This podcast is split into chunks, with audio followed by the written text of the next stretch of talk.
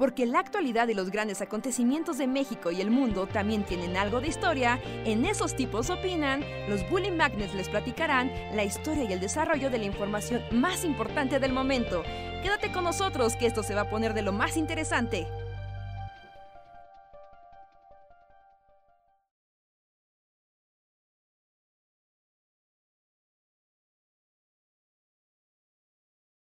Estamos en vivo. Hola, hola, gente, bienvenidos. Hola, Rey Jardino, si ahora nos escuchas. Hola, ¿nos, ¿me escuchan? Ahora sí. Hey, hola, hola a todos, ¿cómo están? hola, Rejas, bienvenido. Y también bienvenida a toda la gente que nos escucha a otra edición de El Bully Podcast. Es de esos tipos opinan. De hecho, es el 267. Me acabo de dar cuenta que no le cambié el. Eh, o sea, ese debería ser 268. Ajá, pero ahora mismo lo cambio. Pero sean bienvenidos al podcast donde platicamos de cosas bien random y los deprimimos y alegramos por igual. Yo soy Andrés y les doy la bienvenida. Hola, yo soy Luis y también estoy aquí Hola, ¿qué tal? Yo soy Reinhardt. Eh, quédense, vamos a pasarla divertido y deprimente. Van a ver. buena. Que ahorita, en lo que entrábamos, Luis nos estaba contando que odiaba las. Si, las elecciones son malas, son aún peor en el pueblo. Sí, porque pasa un oh. montón de, como camiones con música y todas están horribles. Eh, todos son como covers de otras canciones, así de es como una maña aquí como politicosa mexicana, ¿no? Y me imagino que pasa el camión, ¿no? O sea, con las bocinotas. Ajá. Y así como... Pero además yo no sé qué esperan, o sea, que la gente se pare a bailar el tucanazo y diga, wow, voy a votar. Voy a votar por tu partido porque pongas el tucanazo con otra letra, así de... Que aparte son las peores letras, o sea, el letrista neta la compuso dos segundos antes de entrar a la oficina del jefe, así de... Este, la del PRI tiene... No sé ni qué canción es. La ubico como... O sea, es una canción ochentera. Ajá. pero yo la ubico como... En los noventas la usaron para un anuncio de, de, de Herdes. A ver. Yeye, la chica Yeye, es la chica Yeye. ¿Es la chica Yeye? Ah, justo hoy venía pensando, es la chica Yeye. Ajá, es la chica Yeye. es la chica Yeye y este... Y así cada candidato tiene su propia música horrible y entonces, o sea, no puedes ir por la calle sin que pase la chica Yeye con la letra del PRI o el tucanazo con la letra del verde. Y es muy, muy molesto porque no se me van del cerebro así, así como digo, llevo dos días con la chica Yeye en el cerebro y es como, ¡basta! es que, es que las campañas son demasiado bananeras. Bueno, eh, nada más le hago aquí una pausa para decir, es que Reinhardt está teniendo problemas de conexión, por eso va y viene. Entonces esperemos. Ah, ya se fue otra vez. Sí. Por razón, Reinhardt está muy callado. Sí, como que no, no, no está aguantando su conexión. Pero bueno, ahorita vuelve mientras continuamos. Porque eso como de las tamboras y de la música es como muy de pueblo, ¿no? Pero yo ahorita he estado horrorizado con la, así como el mundo posmoderno chilango. Porque, o sea, ya sabía que iba a ocurrir. Pero em, ya, ya, ya encontré campañas políticas en TikTok. Ah, sí. Y, y no inventes, me, me, volaron el cerebro. O sea, vi el de una como candidata a diputada que está como en un parque, pero además así en el parque más gacho y horrible que te puedas imaginar. De esos como que hay en camellones en la ciudad, donde hay barras para que la gente vaya, pero todo está seco y oxidado. ¿Es la que baila como con aztecas? Eh, no, esa no le... Bueno, no sé si es la misma. Yo la que vi, la vi luchando contra Goku. Puede que sea la misma. O sea, está en un parque, en uno de esos de camellón horrible y está como peleando contra Goku. Así como de, lucha contra la corrupción. Y es así como, no puede ser. que también, bueno, no sé, este...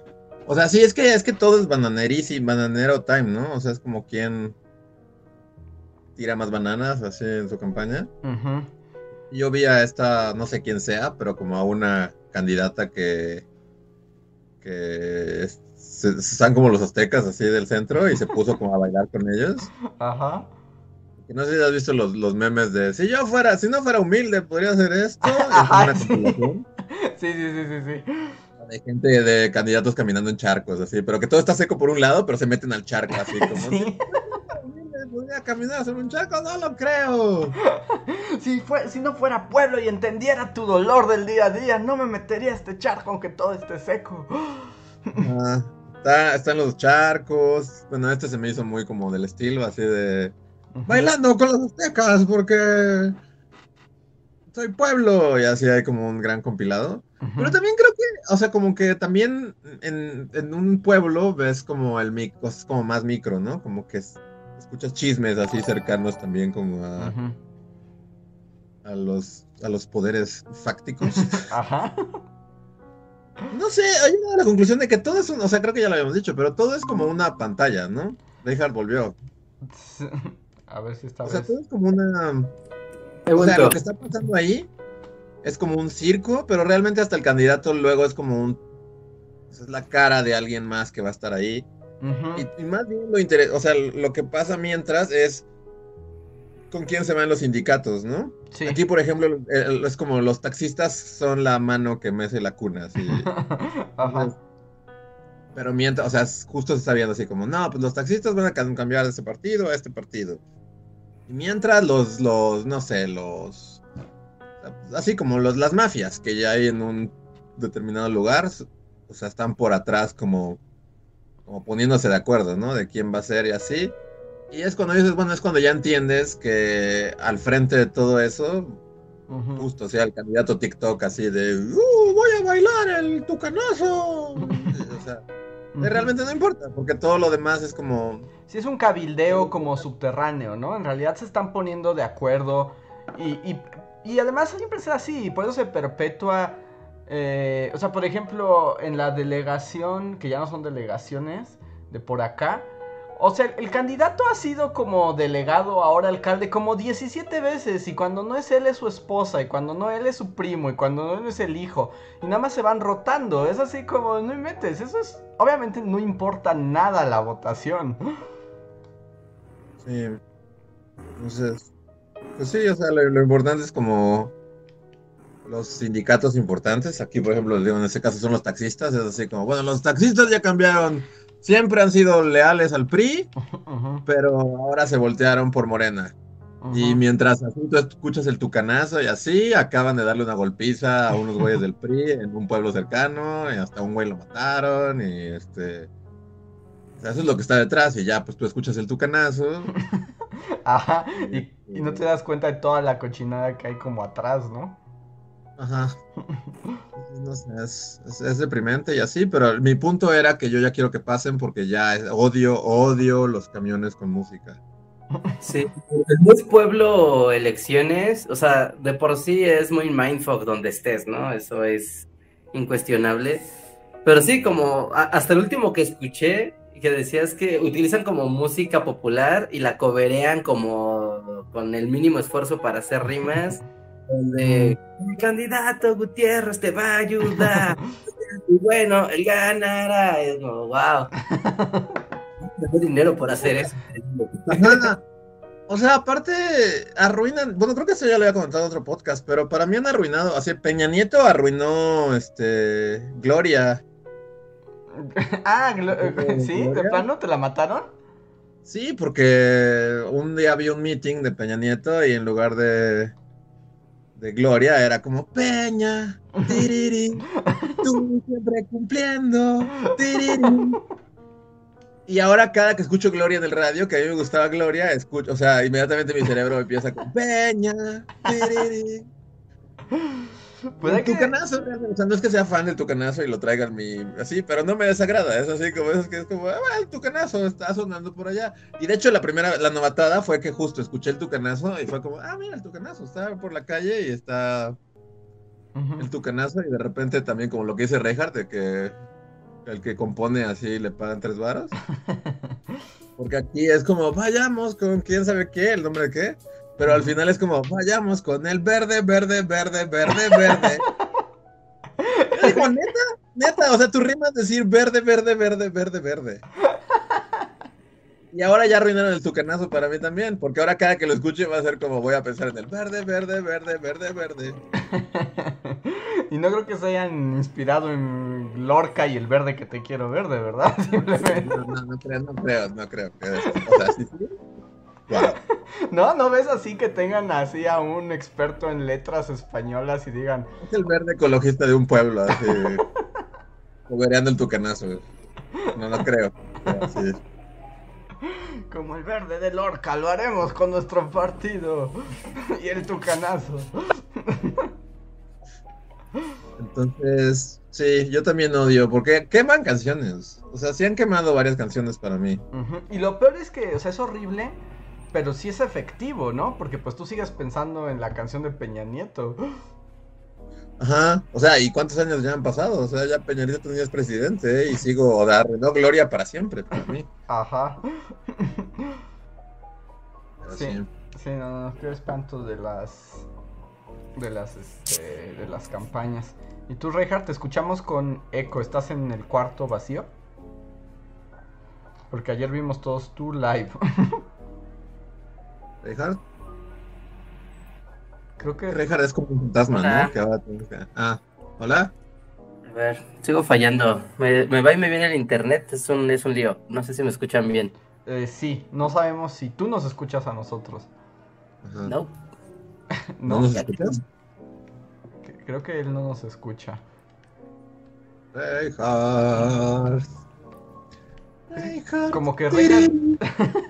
Como que Reinhardt está atrapado en el limbo, ¿no? Como en un- una zona intermedia. Sí, es como un fantasma tratando de manifestarse así. como- Es como Guppy Wolver, digo, como este Patrick. Swayze con. Justo es Patrick Swayze, así. Así cuando trata de empujar cosas, pero todavía no puede, ¿no? Ajá, tiene que encontrar al güey del, del metro que le Del ayude. metro al vago fantasma para que le ayude a hacer poltergeist. Este, pero ¿qué, qué iba? Ah, bueno, o sea, mientras Reinhardt vuelve, también que, no sé, o sea, yo también justo lo quería comentar el, el podcast pasado, pero ya se me olvidó, o ya se nos fue. Que aquí, bueno, no supe, pero lo voy a leer, que dice Becky, Les- Les- Becky Lastra, que hace referencia. ¿Tú no viste ese artículo? O sea, yo, yo leí un párrafo y dije, no, me fui al bosque porque ya no quiero seguir emputándome por la realidad. Ay, creo que ya sé de qué vas a hablar, pero dilo, dilo. De un artículo del Reforma que un güey escribió así como ¿de qué pedo? ¿De qué te hablo de la realidad? Ay, no inventes, es de los momentos más mal viajadores, desagradables, clasistas, espantosos de la campaña. Que Sí, no mames. Deja- déjame, bueno, doy como contexto rápido a quien no lo sepa. Es que hay un vato, que bueno, es que es un comentarista del periódico, pero ya sabemos que en 2021 cualquiera puede tener su columna en cualquier periódico, ¿no? Y Sí. entonces, Sí. ¿Me escuchan? ¿Ya me escuchan bien? sí, Reinhardt, ¿tú nos escuchas? Sí, ya, ya los escucho bien. Ya debe estar acá Power. Ok. ¿Tú escuchaste, tuviste la columna de Vaz Carnal? Yo lo vi hoy, o sea, fue lo primero que vi hoy en mi día. Y fue como de, ¿por qué? O sea, ¿por qué me están enseñando esto? ¿Por qué me están jodiendo de esta manera? Acabo de iniciar. O sea, mi cerebro es la primera información que va a procesar en el día. ¿Por qué me hacen esto?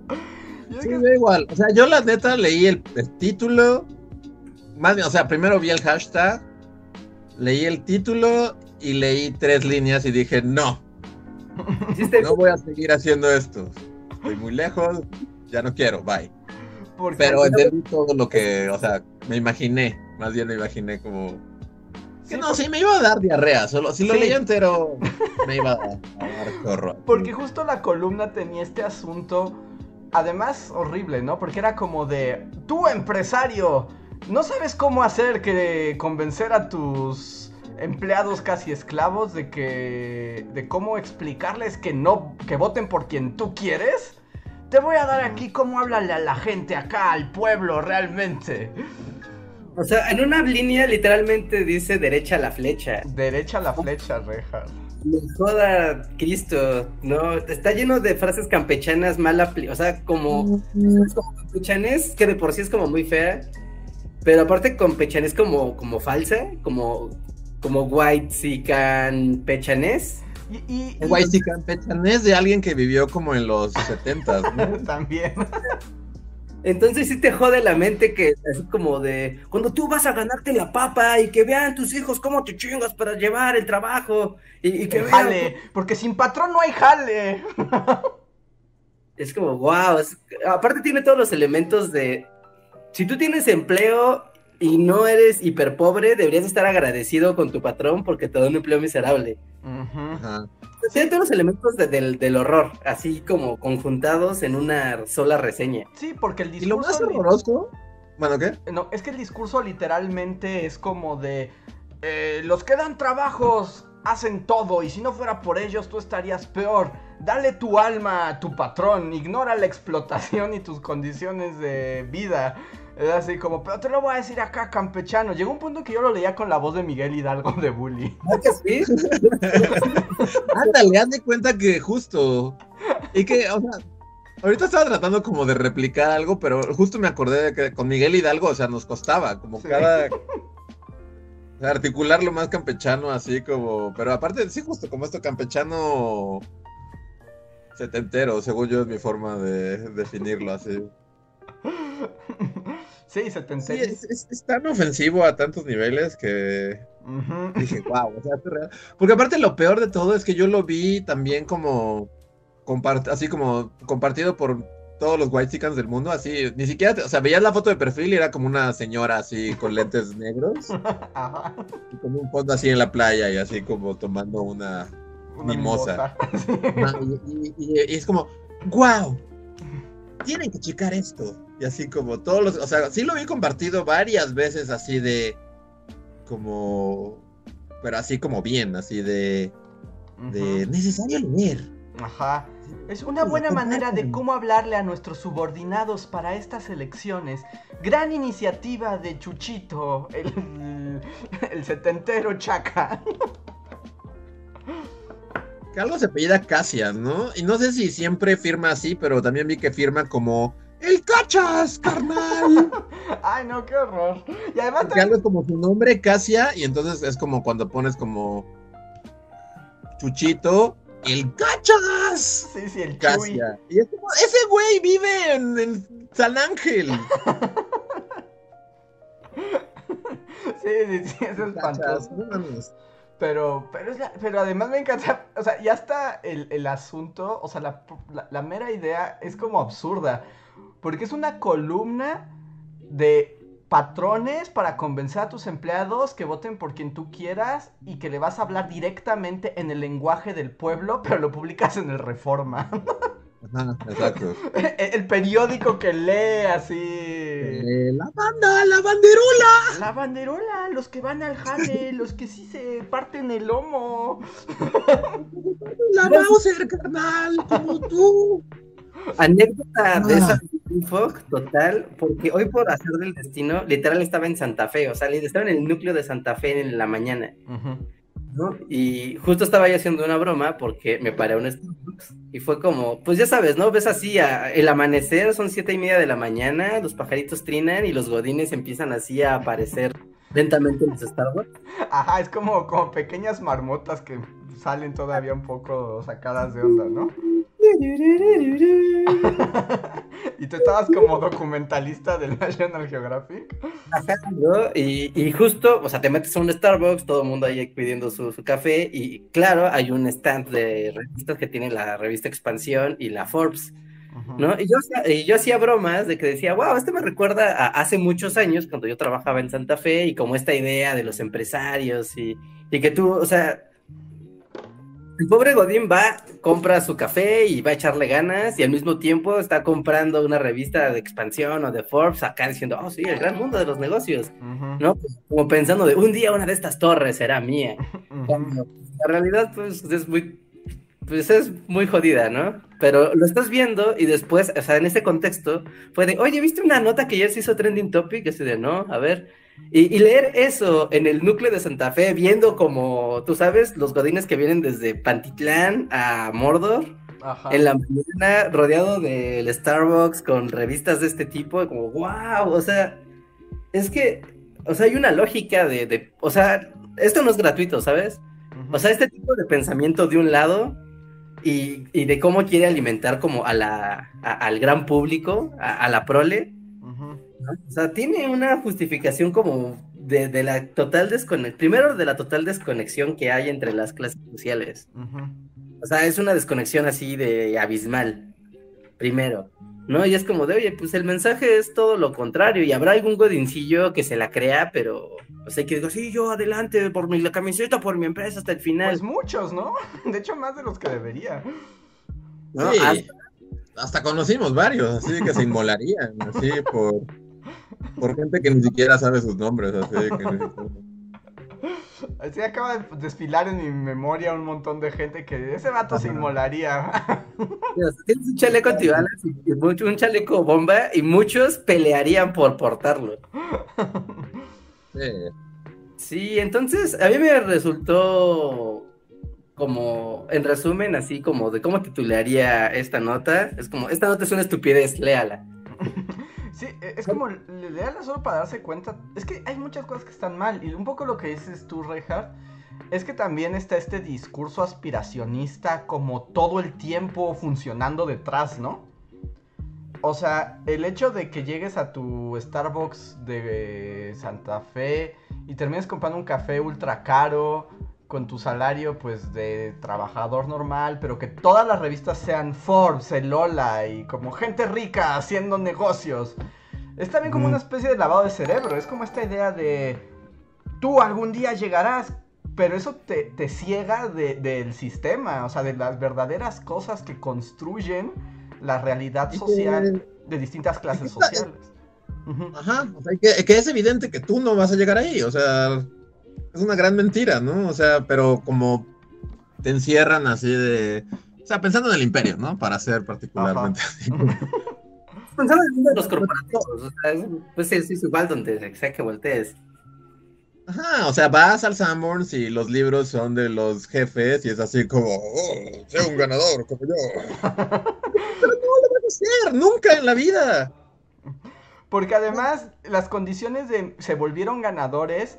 y lo- bueno, yo creo que ya lo hemos dicho hasta el cansancio, pero estos mitos de, oh, es que son ganadores porque se levantan temprano todas las mañanas y no importa que haya... la madre. Una combinación de partirte la madre y entusiasmo. Ajá. No, no es cierto. Asertividad cierto. y fuerza y, y todo. Es así como, no, esos vatos llegaron ahí porque sus familias llevan siendo millonarias desde la colonia española. Son parte, de, conectando con el tema anterior, ¿no? De estas mafias o sindicatos o grupos de poder de facto. Que son inamovibles. Así que sencillamente no, no es un asunto de, de trabajo y esfuerzo, es un asunto de conexiones, de familias y de conveniencia para el, ahora sí que para el señor sistema local. Ujú. Así que es, es absurdo, ¿no? Yo como, o sea, como un poco viendo ahí también como el mundo santafesoso, que también ves mucho, muchos extranjeros, Ujú. era como, si tú le dieras a leer esta nota a, a alguien en Estados Unidos, ¿no? Donde la concepción de, o sea, la concepción de la explotación y del trabajo es diferente, ¿no? A la que tenemos aquí. O sea, le, le daría como risa, porque es que esta, este... No creo, esta- Reinhardt, estoy seguro. Creo lo mismo lo que yo iba a decir, es exactamente igual, solo que son rednecks. Ajá, porque está... tú pensaste como alguien en Boston, así yendo a la biblioteca, pero piensa en los rednecks, Reinhardt, les funciona, o sea, es igual. Ya, ya, ya, ya, ya. O sea, No, al- Trump- al- al- Al Trump empezaba sus meetings con Fortunate Son del Credence. Como lee, lee la letra de esa canción. Y todos estaban como, ¡mira, huevo, Trump! Y, o sea, la letra de esa canción es como, no podría, no dice Trump porque no existía en aquel entonces. pero habla exactamente de cómo, o sea, busquen la letra de Fortunate Son, Credence es como, o sea, es la época de Vietnam y es así, o sea, se habla de cómo, pues, eh, o sea, él no es hijo de nadie, o sea, no es hijo de ningún millonario, ningún político, ningún nada, es así como, o sea, justo habla de esa gente, y Trump subía al podio así de, "Sí". Soy como ustedes. la ironía, y la ironía era- pasaba así, encima de todos los rednecks de Estados Unidos, porque cada meeting empezó con esa canción y nadie dijo como, "Oh, un momento, escucha la letra. Ajá. O sea, es, exacto, es, es igual o peor, según yo. Es como. Ah, no, sí, sí, o sea, no digo que no, no, no sea así, me refiero a como que se entiende diferente, ¿no? Porque, eh, porque aquí la nota habla como de la importancia de la empresa y de la iniciativa privada y que no se cierran los empleos y, y demás, ¿no? Y como mucho en onda de el, el patrón te está haciendo un favor por contratarte y te está haciendo el favor de que no vas a ser pobre y lo necesitas para subsistir. Ujú. ¿No? Y creo que esa idea, o sea, con esa, con ese tono condescendiente, Es Creo que que- es condescendiente, justo es la palabra. no, creo que en Estados Unidos no aplica igual, ¿no? Porque, o sea, porque en Estados Unidos puede ser más como de, ah, sí, es un sueño que tal vez sí pueda alcanzar los relegados de la sociedad arriba. Y, y en México es como de, no, o sea, estás oprimido por estos güeyes y puedes aspirar a algo que es un mundo que ni siquiera puedes concebir. Yo creo que sí es igual, nada más que a ellos como que tienen otros mecanismos. O sea, por ejemplo, creo que aquí es más fuerte esa idea como del venir, bueno, como de ser un empresario, emprendedor, y, y como que la aspiración es poder ser algún día ese patrón ojete para tú ser horrible con otras personas, ¿no? O sea, ese es como el sueño. En Estados Unidos creo que es igual, pero creo que ahí también tienen esta onda del Star System, ¿no? O sea, como más fuerte. Como de. Sí, o sea, como- sé una celebridad. Ajá, como de ser celebridad. Bueno, Ah, sí. como que va por ahí, pero si te fijas en esencia es lo mismo. Sí, es igual como un engaño así de tú también puedes, el sueño americano. Pues es el sueño americano, ¿no? Es así como tú, así. O sea. Es igual que aquí, ¿no? Es como tú trabaja y échale ganas y este. Y como todos aquí en Estados Unidos. Cualquiera puede. O sea, es como el mismo discurso del viejo este, de cualquiera puede llegar y. Pero pues no, y aparte en Estados Unidos es peor porque, bueno, no, o sea, no, aquí es igual, ¿no? Pero... O sea, el pedo racial también juega un, un- un lugar importante, ¿no? En ambos países. Sí, no, el, el asunto de raza, clase, pe- pesa, pesa mucho, ¿no? En- y en los dos lugares. Sí, ¿no? sí, pues hoy también algo vi, ¿no? Como que hubo todo un asunto de gente blanca diciendo que la discriminan por ser güera. Ah, sí, la, la discriminación inversa, ¿no? Ajá. Porque hoy... Sí. Es que hoy hubo como una campaña que empezaron Yalitza Aparicio y Tenoch Huerta.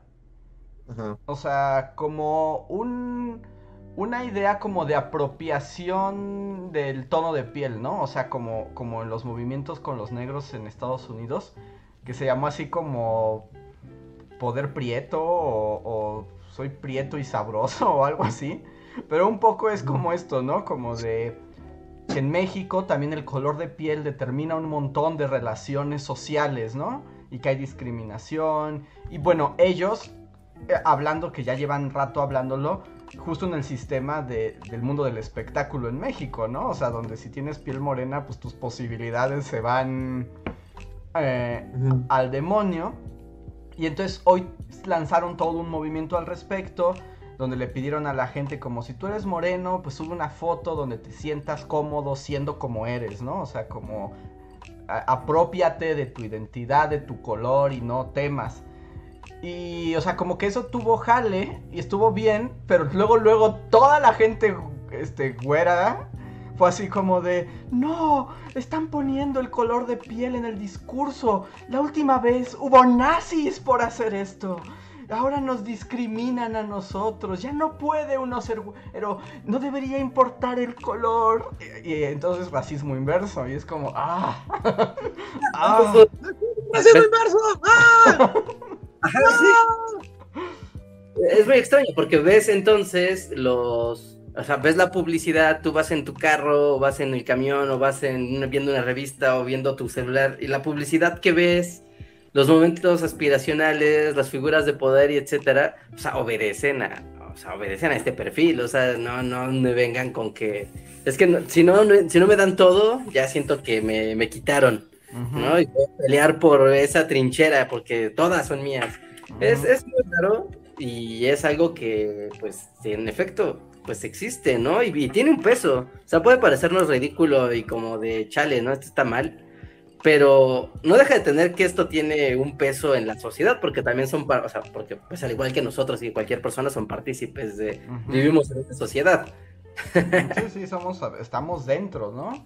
Y el sistema en México también es bien racista, no hay que hacernos mensos. No, no hay que hacernos, no hay que hacernos los tontos, ¿no? Con ese tema. No sé si vieron, hace, antes de que empezaran las campañas y eso, ya hace un tiempo, este vato, ¿cómo se llama? Hernán Gómez, Hernán, el que es el vato de la octava, ¿no? Uno de los mm, presentadores. se fue a meter blanco, ¿no? Y, dijo, ah, pues voy aquí a justamente a los alrededores de Parque Lincoln, ¿no? Y voy a hacer una encuesta sobre la, lo que opina la gente del presidente, ¿no? les puedo anticipar lo que voy a escuchar, ¿no? Yo ya sé que voy a escuchar, pero pues quiero, quiero aquí hacer una entrevista, tal vez me llevo una sorpresa.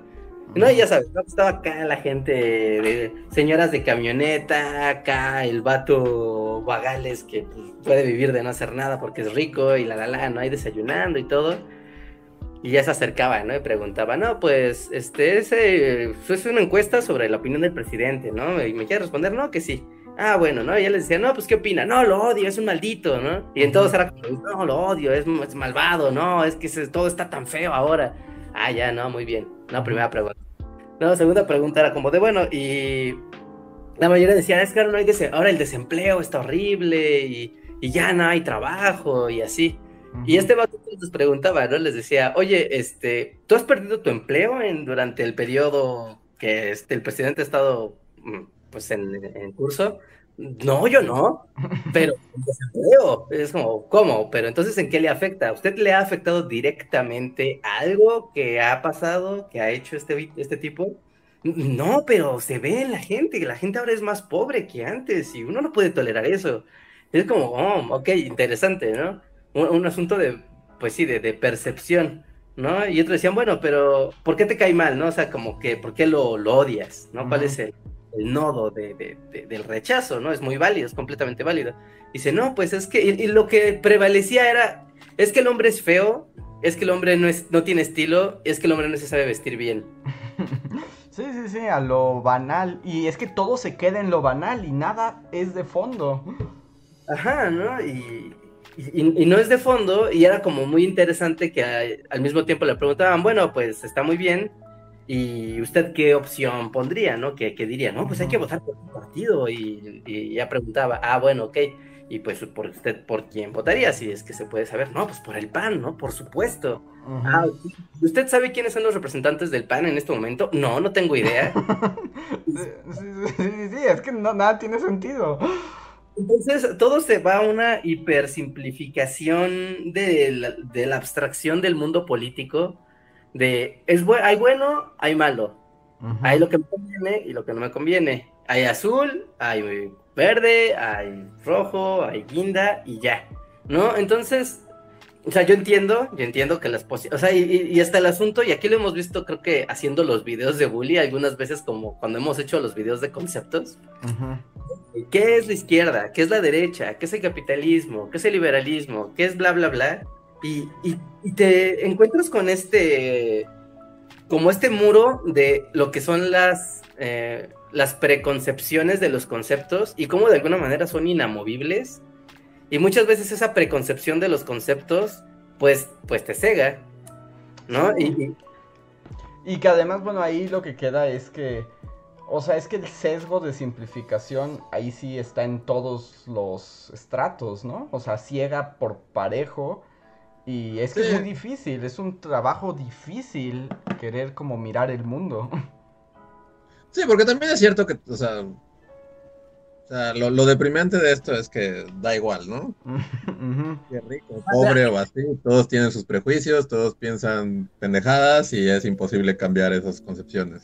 Así es, ¿no? Ahorita en el chat alguien... Del otro lado también, que digo que también, o sea, AMLO también se cuelga un buen así de, miren, eh, estoy comiendo una tlayuda con la señora. pueblo. O sea, pero no hay nada de fondo, o sea, no hay un cambio de fondo que digas, no mames, está haciendo, o sea, o sea, también se cuelga, pero para el otro lado, así decir, estoy aquí en el pueblito con la señora que hace tortillas, pero ¿qué está haciendo? ¿Qué está sí, nada, está comiendo una tlayuda, es lo único que está haciendo. No, no es como que digas, no, sí, vino a hacer un cambio. No, también, o sea, es como lo mismo, pero del otro lado. La simplificación de ella es buena porque hace tortillitas al lado de la carretera y mira, con sus tortillitas sobrevive. Y, y voy a hacer un video y ya miren, estoy aquí y ya, pero pues no, no va a hacer nada. O sea, no va a hacer nada, ni hará nada, ni nunca quiso hacer nada. y como... que también ahí es donde es el problema, ¿no? Que todas estas decisiones y todo este ajuste político en las grandes esferas políticas es como una pugna a la que el resto de la población parece que nos vemos reducidos a de qué, de qué color eres, ¿no? A qué partido, a qué equipo le vas y entonces es como, ah, pues si yo soy este bello y rico, le voy a estos porque me representa. No sé por qué, pero porque debe ser. Pero si yo soy de la clase trabajadora, entonces acá porque aquí voy. Y nadie está pensando en realidad en que lo que ocurre en esas esferas nos atropella a todos. Es como, es como los equipos de fútbol. Le voy a las Chivas o a la América y así. Ajá. Así es muy superficial, ¿no? Así aún el partido del pueblo y así, pues. Sus cosas son, o sea, ya cuando hace cosas o algo así, son cosas súper burdas, tontas y que no benefician a nadie, ¿no? Como esto de cambiarle el nombre a una calle porque. Porque la conquista y, así, o sea, mejor me centro en, en que ya no se llame el Salto del Varado, ahora se va a llamar Tenochtitlan, porque la ciudad de Tenochtitlan, es como, ¿eso qué? ¿Eso qué? ¿En qué cambia? ¿En qué cambia algo? nada. Y, en cuestiones como, por ejemplo, la militarización del país, ahí sí todos iguales, ¿no? y ahí sí nadie dice nada. Sí, exacto. Sí, sí, sí, sí. Entonces, para ahorita que estaba comentando esto, porque veo que hubo chats como, como que saltaron. O sea, esta, entrevista que comentaba, o sea, no lo decía para decir como nada más de, miren la gente de Polanco, ¿no? Y cómo opina. Porque si haces este ejercicio, como ahorita ya decían, comentaban, ¿no? O sea, haces este ejercicio en el lugar que corresponde, ¿no? Vas a una colonia popular, o vas a una colonia de clase media, o vas igual a otro, vas a un country club, ¿no? Ya sabes los perfiles que te van a encontrar que te vas a encontrar y al final el fenómeno va a ser el mismo, de yo soy de la colonia popular y me toca, me toca, este es mi lugar, esta es mi visión, ¿no? Y entonces correspondo al partido de tal color, ¿no? Y, y así, eh, y eso es, es un fenómeno también un poco global, ¿no? Bueno, creo que, y tampoco creo que sea nueva, solo que ahorita en, este momento, en, México, para los que no sepan, en este momento México va a pasar como por el proceso electoral más grande de toda su historia. O sea, es una es una cantidad increíble de cargos públicos que entran a la tómbola de, de a ver quién se lleva qué. y, y, al mismo tiempo, pues, o sea, te deja ver otra cosa, porque los espejitos, ¿no? La cosa brillante y de lo que, el que, te, que te fijas, pues sí, son los candidatos haciendo TikToks o los partidos o o los spots o lo que sea. Pero por el otro lado está como, igual regresando al inicio de la conversación de los poderes de facto, está como la violencia política de... Creo que en cualquier otro país, si tú dijeras, mataron a un candidato de un partido... De aquí pues, llevamos como 10, ¿no? Van para 100. Estamos por a más de 100 personas asesinadas en el proceso electoral sin contar decenas y decenas de secuestros, amenazas, atentados, donde te das cuenta de, pues, al final del día, el poder fue el poder.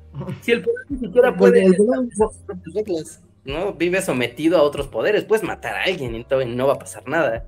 Establecer un candidato a la fuerza, no va a pasar nada. Y además ese, o sea, además de ¿qué, qué significa ese asesinato de candidatos? Que al final el narco pone a sus propios candidatos.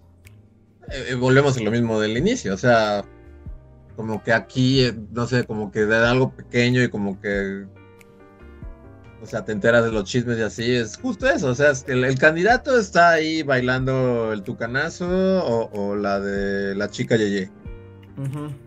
y, y, con globitos y literal hay payasos que amenizan los eventos antes de que suba el candidato. Y, pero lo que hay detrás son las mafias y los sindicatos poniéndose de acuerdo con, con quién van a poner y, quién, quién no, y así. Y, quién va a permitir operar al crimen organizado y a quién responden y, se crean redes de corrupción y nadie habla de eso. Así es, ¿no? Y también una parte, o como igual, hablando a través de, prejuicios y de simplificar la realidad, ¿no? Porque ves todo esta, este ambiente de violencia y como lo más fácil es pensar, ah, pues son narcos o son el crimen organizado, ¿no? En sus miles de formas.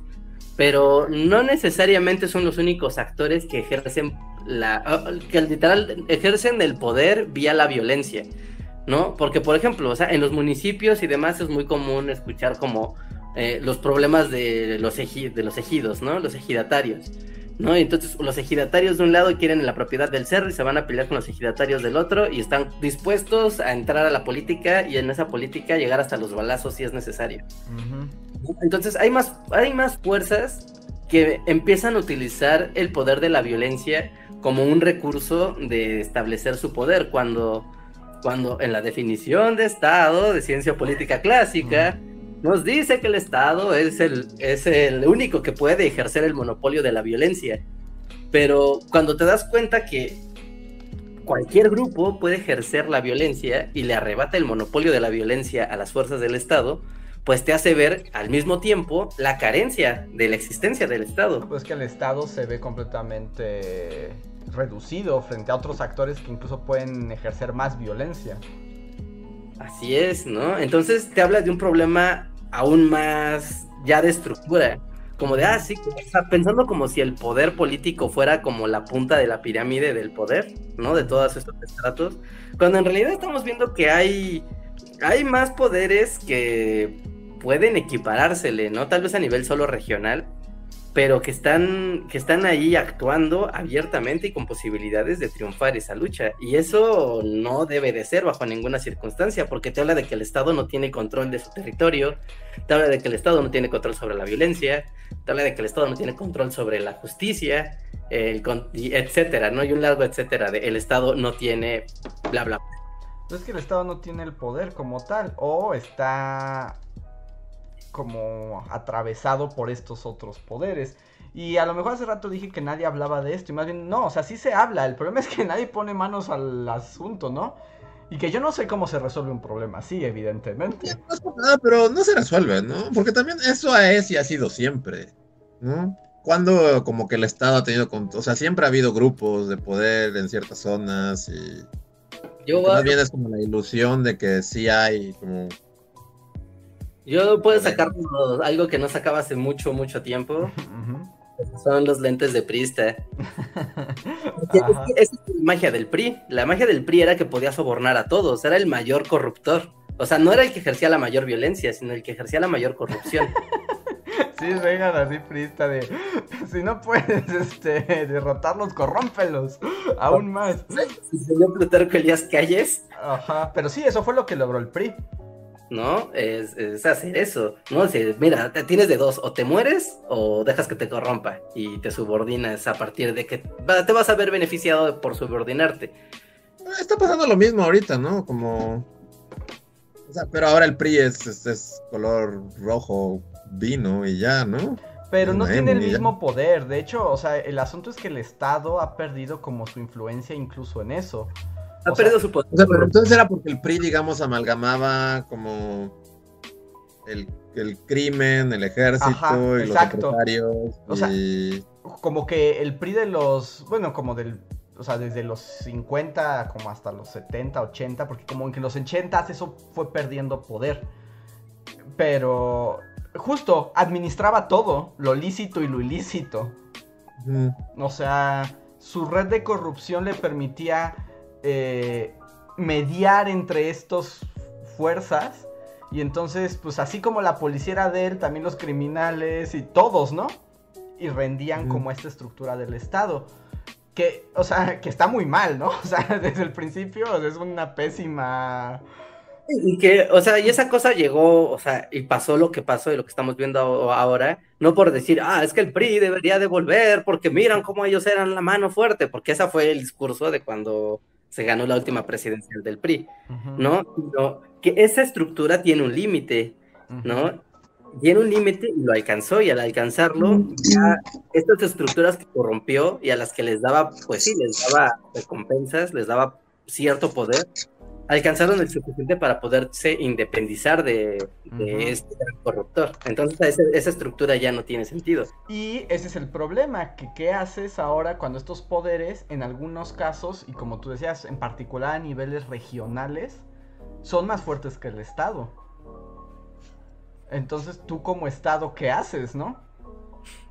Pero según yo solo como que pones al, al, peje al lado de tu candidato en una manta ya, ¿no? O sea, para ganar elecciones sí, pero para resolver el problema eso no sirve de nada. Pues no lo resuelves y ya, solo ganas la elección. que sí, que un poco ese parece ser la filosofía, ¿eh? Te haces bien pendejo durante cuatro años. E, esa justo es la filosofía, es como no lo voy a resolver, voy a hacerme güey hasta que... voy a hacerme güey y después le voy a echar la culpa a alguien, a alguien que todos odien. ¿No? Y finalmente, pues yo me algo con la mía, le echo la culpa a alguien, todos nos enojamos, hacemos como que votamos, eh, hacemos la fiesta democrática que nos encanta y, y, al final no importa, o sea, incluso si la democracia fuera totalmente eficaz, dijeras, claro, voy a elegir y ese voto es, es válido, transparente, va a llegar la persona que sea, pues no importa, realmente no importa, porque las personas que llegan llegan a una estructura que es prácticamente diluida, ¿no? En este momento histórico, ¿no? En la presencia del Estado mexicano está diluyéndose en un montón de, otros poderes. Entonces, pues sí, votas por qué? Por alguien que no tiene el poder ni ejerce, incluso puede que sea incapaz de ejercer ese poder por ignorancia, por incompetencia o sencillamente. Es la mayoría de las veces. y rara vez la persona, o sea, rara vez la persona que está ahí en, en un podio o algo así realmente quiere cambiar algo, ¿no? No, sí, no, también es como... También... ¿cuántos candidatos ahorita en todos los pueblos y toda la república estarán así como que no, desde, desde siempre quise cambiar el sistema? No, todo es, es, la persecución del hueso. Nadie está pensando eso, absolutamente nadie está pensando de yo voy a llegar a cambiar las cosas y modificar el rumbo de como, no, Nadie está pensando eso. No, yo tampoco creo que nadie. Y eso también es una cuestión muy alarmante, ¿no? Sí, no, todo es así como. No sé. O sea, en el mejor de los casos, ellos personalmente quieren un huesote así. Y en el peor son solo un títere de alguien más, de un capo de la mafia que, que, está financiando toda su campaña y así. Ay, bueno, teníamos un rato que no teníamos un momento de bajoneo así. Todo empezó por la chica Yeye y el tucanazo. todo empezó por la chica Yeye. es cierto. ¿no? Ya se sumaron, fue como agregue la chica Yeye política con una columna del Reforma y se disparan estos temas. Pero bueno, voy a aprovechar esta pausa para recordarle a la gente que una manera de que el, el super chat, digo, el podcast tenga otros rumbos es a través del super chat. Un pequeño donativo que ustedes hacen, nosotros seguro lo leemos, lo comentamos. Ya tengo aquí algunos en, en lista de espera. Pero gracias a sus donativos nosotros podemos hacer, seguir con esta labor tanto aquí como en Bully Magnets así que es una gran manera en que nos ayudan y además hacen la participación también pueden apoyarnos siendo miembros de Bully Podcast. Esta es una eh, pequeña cuota que ustedes voluntariamente aportan cada mes y tienen algunos beneficios que van desde emojis bonitos, que los mencionemos en los créditos, eh, hasta como los que son miembros de Bully Fan Forever y a quienes voy a mencionar ahora como Javan GGG, Pablo Millán, Gustavo Alejandro, The Black Knight, Miriam Ramos, Antre04, Julio Rodríguez, Omar Hernández y Daniel Gaitán. Además de agradecerles muchísimo su apoyo, les recordamos que si están en el vivo tienen derecho a un super chat gratuito. Solamente a Bully Podcast y nosotros los leemos. Muchísimas gracias por el apoyo. Em, y ahora sí voy a leer el, super, el primer super chat que es de Hechicero Estelar. Gracias hechicero que viene un poco al cuento porque se estoy chambeando de Gondín con el PRI y seguimos en la talacha. Así que los veré hasta el editado. Los quiero mucho. Todo lo que le espera, ¿no? Por delante a partir de ese super Sí, mucho trabajo en tu futuro, pero pues te manda, cuando nos escuches en el editado, te mandamos un abrazo, hechicero estelar. Sí, muchas gracias. Mm, El siguiente, bueno, son dos, son de Rana Verde y Azul. Muchas gracias, Rana, que dice. Buenas noches, bullies. Apenas me entero que Luis y Reinhardt se mudaron y me surgió la duda de si en algún momento pensaron ser roomies para poder trabajar mejor en el proyecto. Por cierto, buena suerte en sus nuevos hogares. Gracias. Gracias. Ah, no, creo que no. ¿O sí? Pues creo que yo, recuerdo vagamente en tiempos imperiales, así como podríamos rentar algo cerca del imperio y ahorrarnos 48 horas de recorrido. sí. Y en esta ocasión no fue tanto porque las condiciones de las mudanzas también fueron muy diferentes, ¿no? Como que no estuvo tan planeado. Sí. O sea, pero solo lo debíamos haber platicado alguna vez así. Muchas gracias por el super chat, Rana Verde Azul. Em, el siguiente es de Margarita Vázquez que nos dice, chicos, mi madre hace tres semanas perdió a su madre y está muy mal. Duerme poco, sale muy poco, come poco. Comprendo que tiene un luto muy grande, pero ¿cómo puedo apoyarla? Pues antes que nada, pues lo lamentamos mucho, Margarita. O sea, estas cosas siempre son muy duras, lo siento mucho. Y pues en realidad yo creo que una forma de apoyar el luto de alguien más es solo estar como al pendiente, ¿no? Con tu compañía y tu atención. Eh, no es necesario tal vez que intervengas como con grandes actos, a menos de que consideres así que sea pertinente, ¿no? Pero a veces el luto es como muy personal o sea, no te puedes meter tanto en el luto de las personas, pero siempre puede estar ahí como apoyo. Así es. Sí, así es. Sí, sí, pues lo que dice Andrés, justo la presencia constante y la atención y involucrarte hasta donde hasta donde tú veas conveniente, ¿no? Finalmente esos son procesos pues pueden ser muy largos, ¿no? Pero en esos momentos como que sentirse solo es como el peor ingrediente. Así que la compañía, si, no, si estás físicamente o no junto con, con ella, pues, pues ya habla por teléfono, si estás en casa, pues ahí júntate a platicar, o pues ahí o preguntas, y ah, pues cosas casuales del día a día, ¿sabes? no, tienes que, no, no, hay que estar como tocando el tema así todo constantemente, ¿no? Para nada. irá saliendo, simplemente irá, irá procediendo, ¿no? Obviamente es, pues todo un proceso que en cada persona puede durar mucho o poco tiempo, o a veces se guarda y se explota después. Hay muchas maneras de, de, sobrellevarlo. Así que, pues ánimo, ánimo. Ánimo y pues te mandamos un abrazo y nuestro pésame a tu mamá y esperemos que todo salga bien pronto. Y muchas gracias por tu apoyo, Margarita. El siguiente super chat es de Alam Álvarez. Muchas gracias, Alam, que dice: Hola, ¿qué opinan de la UNAM y sus paros sin fin? Lo que más me decepcionó de la universidad fueron mis compañeros. bueno, ahí son dos, dos temas diferentes, ¿no? Este, ¿Siguen en paro? Yo no sabía.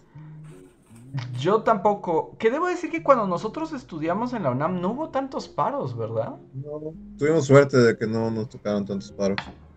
Sí, como que no no hubo tantos. Y pues, ¿qué opinar? Pues, pues es que depende del paro, de la situación, el contexto.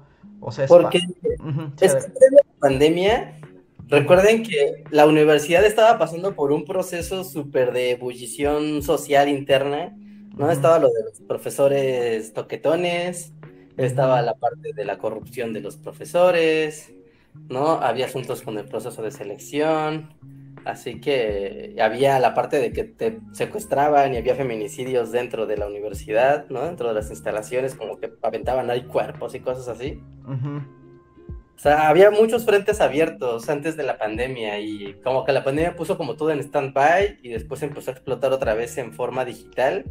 Así que, pues es, es, es, es un momento como, yo creo que único, ¿no? Porque normalmente pues los paros y eso pues son, pues pues físicos, ¿no? Y va gente y se hacen protestas y marchas y hay una explosión como más evidente de lo que está pasando. Y ahorita, fuera del nivel interno de la universidad, es muy difícil que incluso el público general sepa así de, ah, ¿la UNAM está en paro? ¿En serio? Sí, se diluye un poco, ¿no? Con la pandemia. Al menos del ojo público.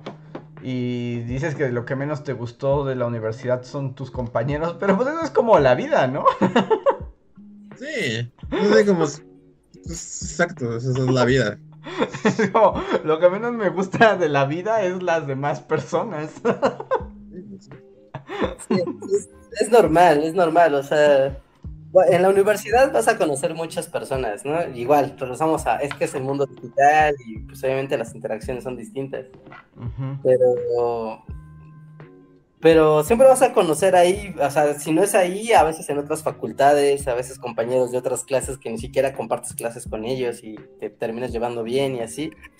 No, o sea, ahora sí que es un espacio tan diverso como, como salir a cualquier calle de México, ¿no? Y te vas a encontrar de todo. y, y, sí, pues sí, se vale decepcionarse. Si tienes altas expectativas de, guau, aquí todo el mundo sabe escribir tres palabras en una falta de ortografía y te das cuenta que no, ¿no? O saben hacer cosas de nivel medio superior y te das cuenta de que no, todavía no tienen como esas cosas resueltas. Y, o, simplemente, no, no sé, ¿no? sé en qué resida tu, tu, decepción, puede ser por muchas cosas, pero pues no hagas caso, es así, pues vivimos en una sociedad. una sociedad. Ajá. Y además, en todo caso, también a lo mejor no, o sea, uno no siempre se va a encontrar con gente afín en todos los espacios, ¿no? Pero pues hay que buscar el que a cada quien le corresponde o con el que se siente más cómodo. Y muchas gracias por el super chat. César Córdoba nos pregunta que si Power Rangers o Tortugas Ninja. No, Tortugas Ninja mm. Sí, yo también diría Tortugas. Yo diría Tortugas Ninja, pero también sí, es que el mundo Power Ranger es muy amplio. Sí, es, demasiado, ¿no? Sí, sí, es que es entrar a otro universo y. Y no sé, eh, como que también son moods muy distintos. Pero sí creo que Tortugas Ninjas, creo que Tortugas Ninja. Pero es una decisión difícil para mí. A ver, tenemos un super chat de Guillermo Aguilar que con un muy generoso super chat, gracias Guillermo, que nos dice, hey, hoy es de las pocas veces que los escucho en vivo. Sepan que estuve un mes en excavación arqueológica de la poderosísima Universidad Autónoma de San Luis Potosí. Y su podcast y la intermitente señal 4G me salvó de la locura. ¡Wow! Está padre, muchas gracias. Me gusta pensar que, que nuestras tonterías llegan a arqueólogos. así es. me imaginé como la escena en la que Indiana Jones está así como su silueta y el sol metiéndose así mientras están como excavando. Ajá. Escuchando el Bully Podcast.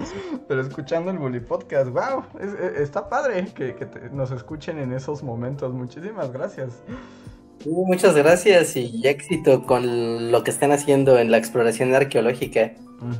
Aunque esperemos que no sea como así como mientras mataba nazis en un castillo, estaba escuchando el Bully Podcast. Muchísimas gracias, nos alegra mucho que te acompañemos. Em, el siguiente super chat es de Arturo Guerrero que nos dice: la oposición le está apostando a que el punto de votar por ellos sea restarle poder al gobierno actual, más allá de que haya propuestas reales. Nunca había propuestas reales, ¿no? También. No, y si lo piensas como que ya, o sea, como que esa estrategia sirve de repente, pero ya es la estrategia de siempre, ¿no? O sea, como que los últimos años, ya cuando lo ve uno con perspectiva, es como de yo no propongo nada, pero vota por mí para que no gane ese de allá.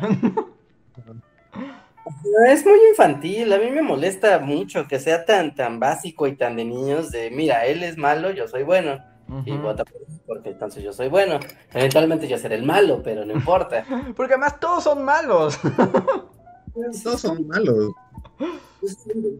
Que dijeras, o sea, que escucharas así eh, cosas que no fueran lugares comunes, pero ahorita ya se volvió tan cínico el asunto de no, son lugares comunes, todos son lugares comunes Y es como mucha, o sea, incluso la gente de, del partido en el poder es como de, ah, ¿quieres que siga el proyecto del presidente? Pues vota por mí, yo voy a ser su incondicional. Bueno, ya es mi propuesta, ser incondicional de ese güey. Sí, exacto, o sea, como con el comentario del superchat que decía que ya no hay propuestas, también lo cierto es que nadie en Moreno está proponiendo nada, de nada. No. Uh-uh. Pues ya sabes, destruiremos a la corrupción y a los malos. Y los otros dicen, pero los... Y los otros, pero los malos eres tú. No, malo, yo decido. Y cada quien decide quiénes son los malos. Y básicamente es la propuesta de todos. Y lo peor es que cuando llegan a los asuntos de fondo, todos hacen las mismas cosas horribles. Pero yo, muy bueno. Es lo que me enoja. Que el señor dijo que él iba a hacer cosas diferentes. Y está haciendo lo mismo que habían hecho todos los anteriores. Sí, Pero sí, yo, bueno. Voy a hacer un video sobre qué son los poderes de facto y por qué son ineludibles y mayores. Ese es un buen tema, Reinhardt. Y es muy Reinhardt. Sí, porque incluso hasta, o sea, pasa aquí en un, en un país banana, ¿no? Donde obviamente las estructuras son más débiles. Pero incluso Estados Unidos o otros poderes de primer mundo también se ven forzados a negociar y a lidiar con otros poderes fácticos que estén ahí. Y hay muchísimos, y no importa dónde vayas, o sea, puede ser desde, o sea, sí puede ser los narcotraficantes, pero puede ser una guerrilla africana o puede ser Wall Street.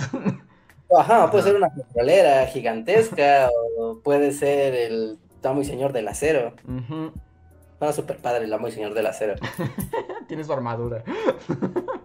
Como ahorita, ¿no? Las tecnológicas, quien produce, quien produce microchips tiene a las naciones agarradas por donde quiera. Pues sí, y los ricos, ¿no? O sea, por ejemplo, pues en la política, o sea, por poner un ejemplo muy básico, ¿no? O sea, pero por supuesto que lo que quiere Jeff Bezos o sea, tiene muchas implicaciones en la política, ¿no? De Estados ah, Unidos y del mundo. claro. Porque su poder va más allá del cargo público. Él tiene poder fáctico de ser, de tener muchísimo dinero. Sí, sí, sí. Estoy seguro que no sé, no, no sé si lo diga. Algún villano de serie de televisión lo debe de decir. O Maquiavelo lo debe decir en algún lado no tengo pruebas, pero tampoco dudas de que seguramente lo dice. De que, o sea, la persona más poderosa es en serio quien menos es, está a la vista pública. Sí. Siempre, siempre. O sea, los más poderosos ni siquiera sabes quiénes son. Y es lo que es más conveniente. Así decir, los presidentes son títeres de otras cosas. Claro, porque digamos, el asunto, y esta es como la parte también tricky, es que en teoría eh, los, digamos, los gobernantes bajo la idea democrática de ser electo públicamente, o sea, se les da el poder, pero también, o sea, y aquí es cuando todo México suelta la carcajada, asumen las responsabilidades. ¿No? O sea, en teoría son responsables también de los actos y de sus decisiones y son juzgados, por sus decisiones también. Nuevamente, yo sé que esto es como una risa loca, pero esa es la idea. En cambio, los poderes fácticos ejercen la presión para el poder, pero como no son públicos, no asumen responsabilidad pública. Entonces están como fuera del circuito. O sea, esa es la idea detrás. Ya sabemos que pues, la realidad es muy, muy distinta, ¿no? Sí, e incluso generan otro tipo de poder blando sobre las personas que, por ejemplo, con un poder fáctico como puede ser una tecnológica, ¿no? Llámese Google, Amazon, Apple, la que quieras, ¿no? Una marca de carros, lo que tú quieras, ¿no? Y ves de, ah, es que va a empezar a cobrar impuestos sobre esta marca, o se va a empezar a regular a esta marca en ciertos países. Y salen los fans de las marcas a defenderlas, ¿no? Como si las marcas fueran pues entes más allá de, del gobierno o de los poderes o de los poderes del sí gubernamentales del estado no y es como wow o sea pero la gente ni siquiera tiene que afiliarse formalmente lo hace por convicción propia.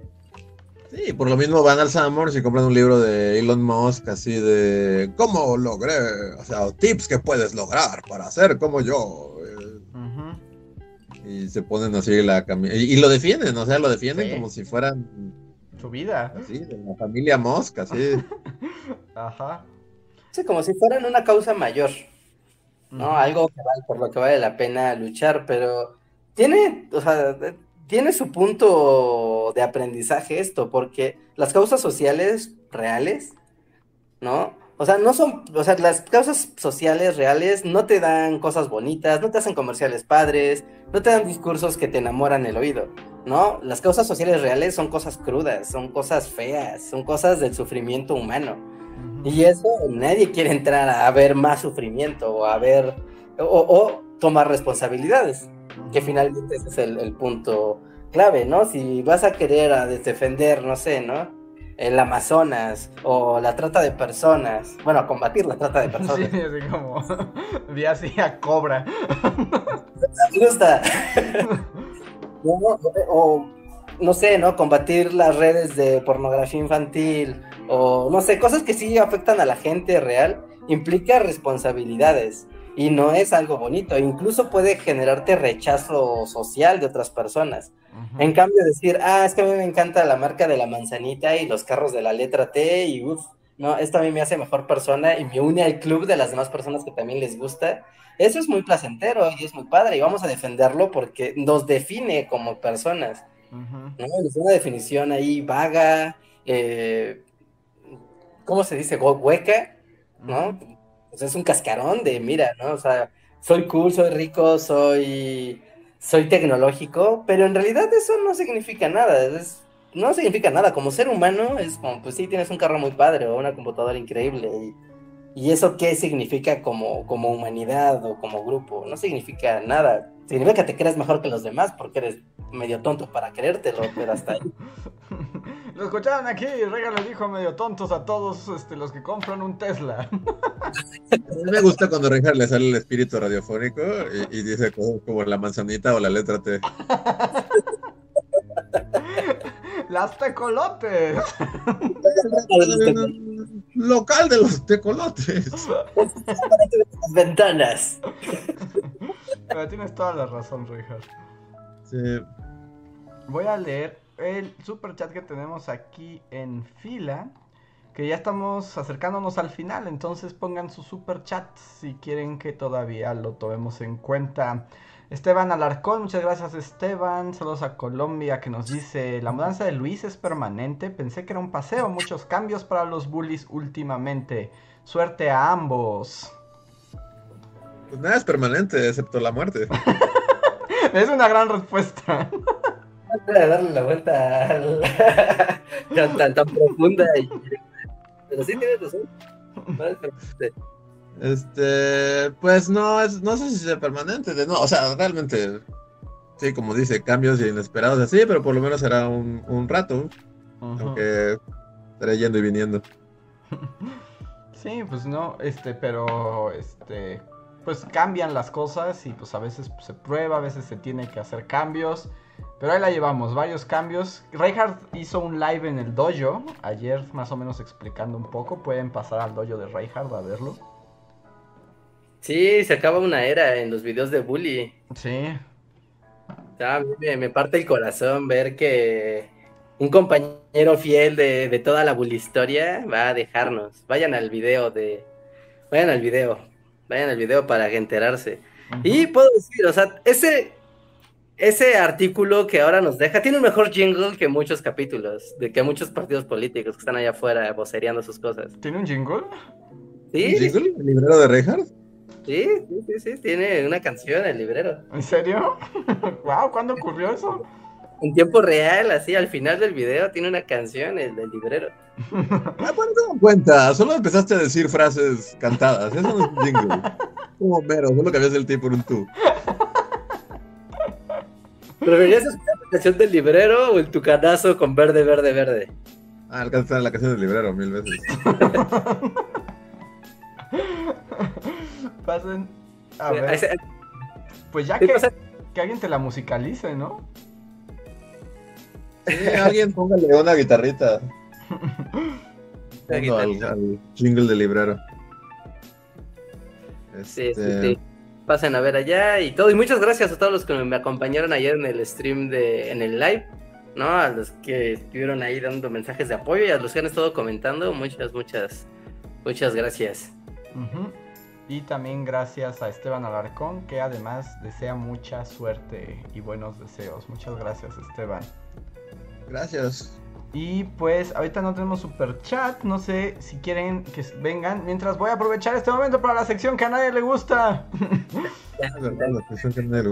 ¿Se acuerdan? La sección que a nadie le gusta. Ustedes cuando nos escuchan en el editado nos pueden dejar comentarios en el chat con el hashtag la sección que a nadie le gusta y las leemos.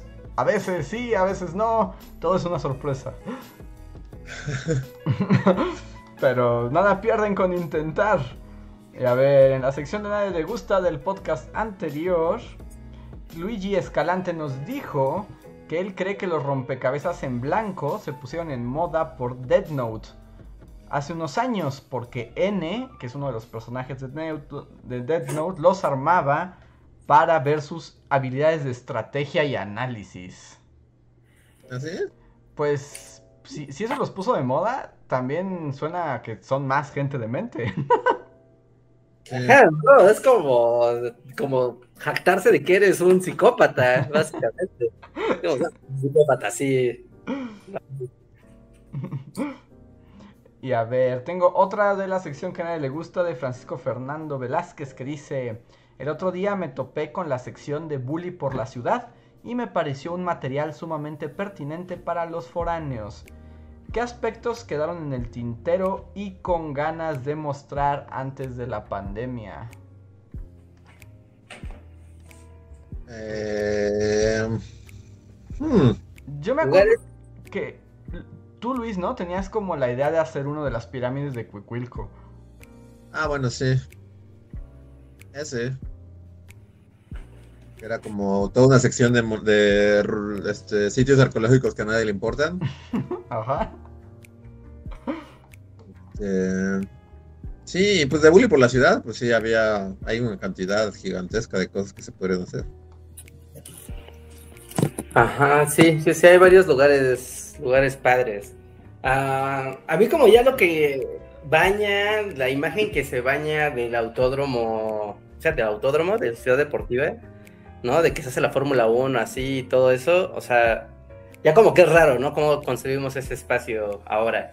Pero la historia del autódromo, de cuando había automovilismo de los hermanos Rodríguez y ese automovilismo de esa época y de por qué se construyó en las afueras de la ciudad, ¿no? Ese es como un espacio también como de, wow, sí, cuando México estaba modernizándose y participaba en deportes modernos y esto tiene un, una, sí, pues un símbolo, ¿no? Del progreso de la época. De época estaba, estaba bueno un bully por la ciudad de Ciudad Deportiva. Sí, pues tal vez algún día, algún día que el mundo vuelva. Ya, o sea, como ya al cielo. ya. Sí. Y nada. ¿Cuál fue el último ah, bully por la ciudad? El último bully por la ciudad, ya ni me acuerdo. Alguien díganos, porque ya no recordamos nuestros Sí, no. Se vuelve muy difícil para nosotros.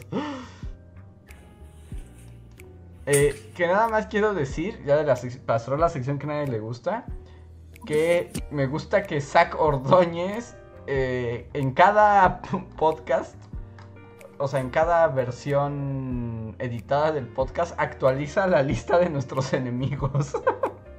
Eso es demasiado, ¿no? Sí, cada vez crece más. Pues justo, este, o sea, la última actualización incluye eh, los rompecabezas, Indiana Jones y a los jugadores de Magic ricos. puede ser tu enemigo. Pues como de Batman, ¿no? Seguro debe haber un enemigo rompecabezas de Batman. Bueno,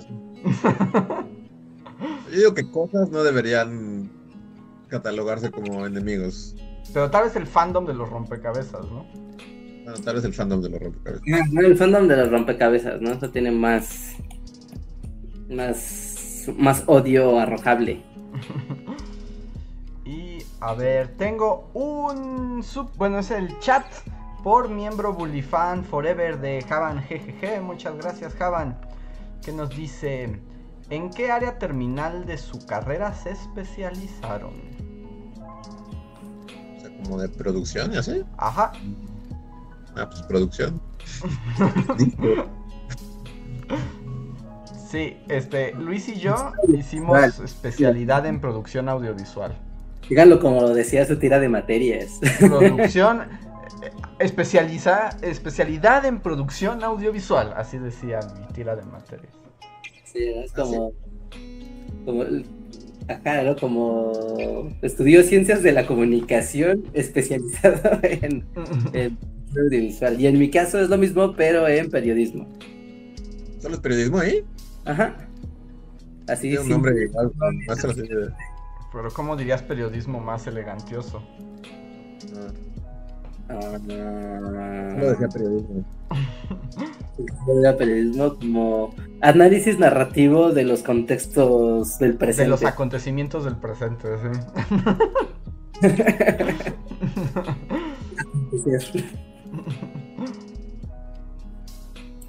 y... Y creo que ya con esto estamos llegando al final, al parecer. Porque ahorita no han llegado más superchats. Alguien nos quiera contar así como una anécdota.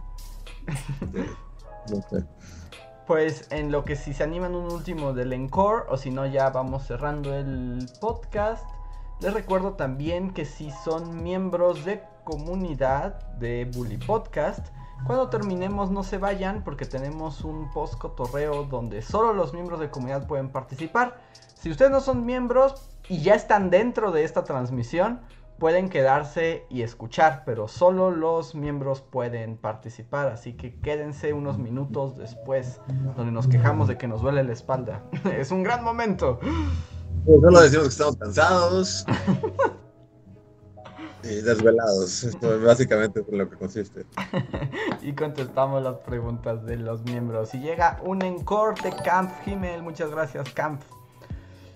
¡Wow! Y yo creo que con esto vamos a cerrar porque nos son nos pone uno de cinco mensajes. Gracias. Ok, a ver. ¿Por qué? O sea, pero dio 100 varos. ¿Qué cuando da 100 varos no, en teoría puedes poner todo ahí? Eh, tal vez, pero tal vez excedió. O sea, incluso ah, tal vez es más. Pero bueno, solo voy a anticipar que Camp Himmel dice activo, modo bully, consejo activado. Esto va para largo, agárrense porque son varios mensajes. Jajaja, necesito ayuda. Ok, Camp, e-, con, eso cerramos. Estuve poniendo los mensajes. Aunque yo diría que en lo que tú pones los 16 mensajes, leamos el otro, ¿no? Porque la otra, acá llegó otro que sí es como más de al grano. Andrea Acevedo, muchísimas gracias, Andrea que dice, bullies tomen un shot, se les quiere, cuenten anécdotas de la realización de bully. O sea, de, pero ¿en qué momento? Ok. Y Camp, no sé si, o sea, pero creo que se perdió uno porque empieza en el 3. ¿El 1 salta al 3? El Camp, no nos pusiste el 2. Vuélvelo a poner, por favor. La información es crucial porque no puedes entender el 3 y no entiendo de qué está hablando. Y Andrea, ah, y Andrea Acevedo, muchísimas gracias por eh, el super chat. Y pues anécdotas de la realización, sí, más bien ponnos si quieres saber algo en particular, porque el, o sea, pues anécdotas hay muchas, pero es como cuando te preguntan algo tan directo que, no sabes qué contestar, ¿no? O algo tan abierto, tan abierta que es difícil de... Yo tengo una anécdota, yo creo que ya pasó suficiente tiempo para que a nadie le importe. Es que el otro día estaba viendo los videos de Bully, o sea, porque seguido estoy como repasando cosas del canal y veo como todos los videos que existen, pero vi un video privado, o sea, que no se publicó porque no era para el público, era para enviarlo a una convocatoria, que era el príncipe de no sé qué demonios. ¿Te acuerdas de una convocatoria, Andrés, de el príncipe de no sé qué demonios? Nos había convocado a que hiciéramos una beca. ¿Qué? Y estábamos en Campus Party a ver, estábamos en campo. ¿El rey de Uganda te acaba de escribir un mail? ¿El rey de Uganda nos estafó? El rey de Uganda nos estafó y nos dijo que hiciéramos un video. Eh, no, ¿y de qué se trata el video?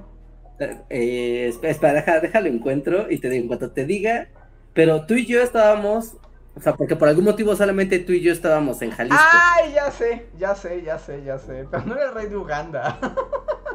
príncipe de la beca príncipe de no sé qué demonios. Y tuvimos que hacer un video así en dos horas. Sí, sí, sí, pero era porque estábamos con para Era como para la convocatoria de Gift and Citizen, ¿no? Ah, tal vez era, ajá, eso. Ajá, y había que hacer un video presentándonos y qué hacíamos, pero lo grabamos en Jalisco y fue porque además con un montón de gordos y música de karaoke otaku a todo lo que daba, ¿no? Ajá, y estábamos todos desvelados y no teníamos locación donde grabar, ni iluminación, ni traíamos nada. Y yo estaba insistiendo en grabarte así buscando fondos blancos, pero en todos, pues la, iluminación estaba terrible y, estábamos todos así, pues, pues, muy casuales, ¿no? No estaba como para, para presentarse ante un premio, ¿no? Como para presentar un proyecto muy sí, que yo me veía como que me habían así como golpeado, ¿no? Sí, sí, sí, sí, era que por más que grabamos, nomás, pues no es que no, no había ni la luz ni la locación para que se viera padre, ni teníamos cámara. Sí. Acaba de desbloquear un recuerdo así enterrado, ¿eh? En mi psique. Sí, sí, sí, sí, sí, ahorita, hace unos días lo vi y dije, wow, porque pues ahí se quedó, ¿no? O sea, se mandó la convocatoria, ahí quedó. Y pues normalmente no borramos, pues no se borra nada del canal. ¿No? Y me quedé y lo vi y pues agarramos pedazos de sketches del video, del, canal de Bully, creo que algunos pedazos de Primera Guerra Mundial y algunos de Rusia como para, pues para ilustrar, ¿no? O sea, como lo que hacemos es esto. Pero, pero me daba mucha risa que, que tratamos de grabar, o sea, en el hotel donde nos estábamos hospedando, y me acuerdo que hasta no estaba en el video, pero se veía súper oscuro y horrible. Sí, no, ya me acuerdo. Y, y, sí me acuerdo que me daba hasta pena mandar ese video porque me veías. O sea, no inventes. Si yo viera mi cara en un video de convocatoria, diría, no inventes, ese tiene así leucemia, ¿no? sí. Sí, porque estábamos desveladísimos, o sea, de que pues, cuando estos eventos normalmente pues siempre hay actividad hasta noche y, y, aunque quieras pues siempre hay mucho caos y relajo y aunque quieras dormir pues no duermes como, o sea, no descansas. No, así. Que fue un momento un momento chistoso. Esa, ahí está la anécdota. Cuando se mandó esta convocatoria a Gifted Citizen. No inventes, ya estaba completamente olvidado, pero sí, ya me acordé. Y a ver, parece que ya tenemos la historia de Kampf. ¿Están listos? Tomen asiento. Ok. Ok, Kampf nos cuenta. Eh, esperen, ya perdí los. Aquí. Pues les cuento que ya terminó mi relación. Mi ex me terminó pero aún quiere que estemos en comunicación y seamos amigos. Y pues yo me siento incómodo con eso. Ajá. Creí que lo decía por ser amable y pues no le había dado importancia hasta que pasando ya casi dos meses a todo lo que publicó en redes, pues reacciona o me... Ah, ya pasando dos meses, ella reacciona a todo lo que yo publico en redes y me etiqueta en publicaciones. Dice, al principio creí que quería volver y le di la chance y no. Me doy cuenta que solo quieren que seamos amigos. Sería fácil bloquearla, pero yo soy muy empático y pues la verdad no se lo merece. No se merece eso. Como puedo... La pregunta es esta. ¿Cómo puedo decirle de manera bonita que la verdad ya no quiero que me hable? Porque siempre que intento hablar las cosas importantes termina llorando o se niega a las cosas y me hace sentir mal. Wow, Camp Himmel. Es situación difícil, Camp. Yo voy a decir que yo tuve una situación parecida y así. Pero otra vez como que siempre en esos temas es como el tiempo como que sana todo, ¿no? Sí. Entonces, eh, no sé, ustedes digan el consejo primero, yo lo voy a pensar. ya estaba así de, ay, qué bueno que Luis empezó. que, ajá, o sea, como que todos hemos pasado por eso, ¿no? Sí, creo que todos hemos pasado por, situaciones similares. Y, o sea, yo, yo fui Cam Himmel así de ¡Deja de hablarme! ¡Ya! O sea, pero yo no fui contacto ni nada, fue así de. Ajá. Este. Pero eventualmente, o sea, con el tiempo fue como, no, pues no tiene nada de malo. O sea.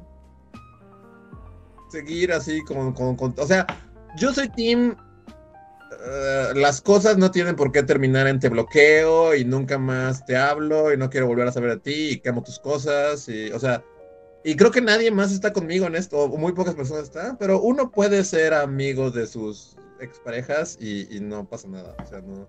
Porque también creo que como que socialmente se nos ha inculcado mucho eso, ¿no? Que las relaciones, si terminan, tienen que terminar como en... Y nunca volví a verla y este, jamás supe nada. O sea, digo, si, es una relación tóxica, pues sí, huye o lo que sea. Pero, pero hay, formas de, de terminar bien las relaciones y, y seguir en buenos términos. Porque además, por lo que pone Kampf, yo asumo que tampoco terminó tan mal, porque dice, o sea, porque hasta él mismo está diciendo, no la quiero bloquear porque pues tampoco es como eso, ¿no? Yo agregaría, o sea, estoy de acuerdo con lo que dice Luis, pero también como puedo entender en el mero, mero momento, Ajá, sí, puede haber un año que sea el peor año de tu vida y que quieras morir. y por Pero ejemplo, eventualmente va a pasar ese año y, y las cosas van a volver ciclo. Sí, aunque yo más bien iba como a un consejo un poco menos, este...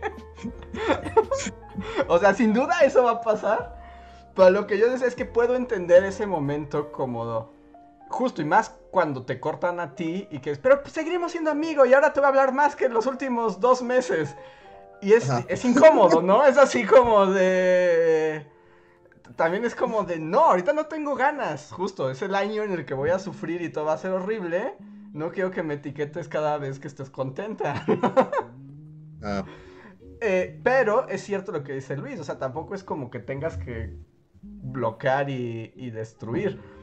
O sea, mi consejo, pero a ver luego qué dice Reinhardt, es que, o sea, le puedes decir como en buen plan, como de, oye, es que ahorita me siento como todavía como dolido, no me siento cómodo con que nuestra comunicación sea como diaria y constante. Eh, dame chance, ¿no? Pero pues podemos hablar después. Y lo más seguro es que cuando pase tiempo puedas hablar con ella y ya no importe, ¿no? O sea, ya no haya dolo. Claro, yo agregaría eso, puede que lo digas Ajá. totalmente coherente y en oraciones. Y de todas formas te ignoran, o sea, así como, bueno, de todas formas te voy a hablar, o sea, puede, puede que también suceda, así que diga, no me importa cómo te sientas, a mí me gusta reaccionar a tus cosas, así que lo seguiré haciendo por siempre. Entonces, pero eventualmente, ajá, que ahí en el mundo de las redes sociales también es la maravilla del botón silenciar, ¿no? Que no es el botón bloquear. bueno, pero si alguien reacciona a tus cosas y así no puedes silenciar eso, ¿sí? Mm, no estoy seguro. Creo que sí, ¿no? O, o es solo cuando bloqueas, cuando ya. No, No, sé, no, no sé. No puedes ver ni las publicaciones de las otras personas. Ajá. No sé, eso es lo que se me ocurre. Reinhardt, tu turno. No, no quieren, pla- no quieren preguntarle al pragmático de Reinhardt Ah, bueno, Reinhardt. ¿Eres Reinhardt pa- padre Reinhardt? Sí, sí, sí. Bueno, no, ya, ya hablando en serio. No, pero es que depende mucho porque, o sea, esto es como muy personal entre ustedes, ¿no? Y creo que alguna pregunta que te debes de hacer es como si esta interacción, ¿qué emociones te generan? Porque si te generan emociones negativas que te causan dolor, ¿no? O sea, sí, dolor, algún tipo de dolor, ¿no? O sea, inseguridad, miedo, coraje, eh, no sé, ¿no? Ya sabes, el, el amplio abanico de las emociones no bonitas pues sí es como una muy buena opción. Si quieres hacerlo de la manera quiero hablar, pues sí, ¿no? Como decían Andrés y, y Luis, ¿no? Decirle, oye, ¿sabes qué? Bájale dos rayitas a tu interacción de aquí a, si quieres, a un par de meses, ¿no? Porque muchas veces pasa que pues cuando hay una ruptura y como que todos quieren ser amigos, de alguna manera aparece esta conducta de querer compensarlo siendo extremadamente amable con el otro, ¿no? Pero es una especie de compensación como, como de culpa que genera, ¿no? Y que en realidad solo genera más conflictos porque hace que te confundas, ¿no? Como, como fue tu caso de, ah, pues si me están hablando otra vez y todo el tiempo, pues asumo que me están buscando, ¿no? Pero uno, pues sí, o sea, hablarlo y decir, oye, bájale dos rayitas a tu interacción ahorita de aquí a, no sé, tres meses, cuatro meses, seis meses, para que se calmen las aguas y pues bueno, ¿no? Ya volveremos a platicar si, se puede, pero aún así, aunque pase ese tiempo, si al regresar con esa interacción otra vez vuelves a tener esas emociones, eh, aparecen esas emociones negativas, ¿no? Que te causan, causan ansiedad, ¿no? O lo que sea. Pues es otra vez de, ¿sabes qué? No, y no, no es que tenga nada contra ti, no es que no te quiera ni nada, solo no me estés buscando de aquí a igual, ¿no? Otro rato. Y eventualmente, o sea, las cosas pasan, la vida fluye, conoces a otras personas, tienes otra perspectiva, te pasan pues los acontecimientos de, la vida cotidiana que pues te, centran en otras ideas y en otras emociones.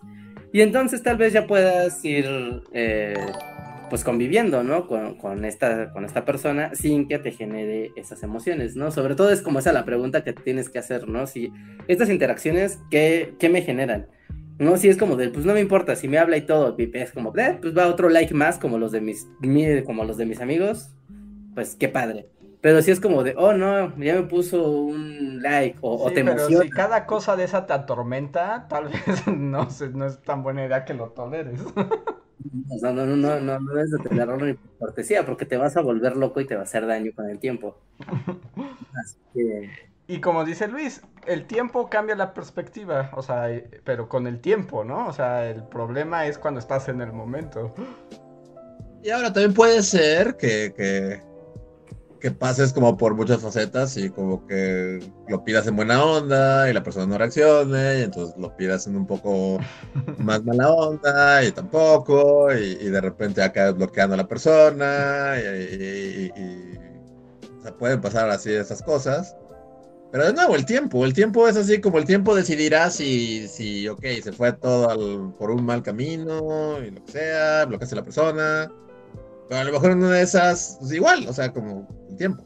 Años después se encuentran en un café o lo que sea. Y en París, y tu mayordomo te mira por la espalda y dice, encontró la felicidad. Sí, es que el, tiempo tiene. El, tiempo. o sea, volviendo a nada es, es para siempre. Ajá. Más que la muerte. Es así como, pues uno nunca sabe. O sea, igual y pasas por. O sea, sí, o sea, lo pides bien y luego ya no, y luego se pelean y luego así y así. Pero eventualmente a lo mejor. O, puede que se encuentren años después y digan, ah, ¿te acuerdas de cuando nos gritamos y te dije que no quería volver a verte nunca. Qué chistoso, ¿no? Toma un frappuccino. Y, o sea, y también lo que es que, que, las emociones cambian a lo largo del tiempo. Y a, lo mejor ya en dos, tres años o algo así. este, pues ya, es así como, pues sí. No me conflictúa que me comentes publicaciones y que le likees cosas. O sea, Sí, o sea, y también, si tuvieran... Magneto y Charles pueden ser amigos después de haber peleado toda una vida batallas mutantes y pueden estar jugando ajedrez y, oh Charles ¿te acuerdas? ¿te acuerdas cuando casi le arranco la cabeza a uno de tus amigos alumnos? oh qué chistoso entonces todo el mundo puede realmente o no pero pues sí o sea la paz mental está de por medio es como eso siempre va a ser lo más importante, eh, siempre, siempre, siempre. ¿No? Y no, no, no atarse en esto que está pasando ahorita, así ya se va a quedar, no, no, no, para nada. El tiempo pasa y hay que ser paciencia y hay que dejar también que las cosas pasen. Y también, es que también esto es muy, depende el escenario, ¿no? O sea, no todas las relaciones son iguales. Y hay unas que sí es como bloque automático, ¿no? Pero pues ya tú decidirás. Pero bueno, hasta aquí esos tipos te escuchan. Muchas gracias, Camp. Sí, que salga lo mejor posible toda esta situación. Y tenemos un encore, bueno, unos cuantos. Uno es de Slim Ortiz que dice: Anécdota divertida de mudanza o interesante de mudanza. Saludos a todas las bully comunidad. Eh, anécdota divertida de mudanza. Reinhardt, tú primero. Anécdota divertida de mudanza. Ah, iba rumbo a Zacatecas y ya venía de regreso para Ciudad de México ya vacío y era como de, wow, qué padre, ¿no? Y vi algo, o sea, no tiene que ver con la mudanza, pasó consecuencia de la mudanza, pero yo nunca había visto, ven que cuando vas en la carretera, pues ver perritos muertos, pues es como muy fácil, ¿no? es como de, pero yo nunca había visto literal a un buitre comiendo a un perro a mitad de la carretera. ¿Es divertida? ¿Es divertida? Pues fue divertido porque es una nave gigantesca. O sea, obviamente yo esquivé. Dije, no, no, no, no vamos a molestar aquí al señor buitre, está comiendo. ¿Quién sería yo si te interrumpo? Pero es una nave gigantesca. O sea, yo viendo la, cuando estás en carretera y ves que están volando y ves así sus alas gigantes, dices, wow, es grande. Pero ya que lo ves junto a ti, es como, wow, podría asomarse por la ventana este pájaro y picotearme. Eso ocurrió durante una mudanza. wow. Me imaginé a la Reinhardt así como en un late night show, así que tienes que contar una anécdota divertida. Con Graham Norton. Todos en silencio después de anécdota. Así, está junto a ti Hugh Jackman y está Judy Dench. oh. Son muy grandes. Intrigante. Bueno, ¿qué trae la música? ¡Comerciales!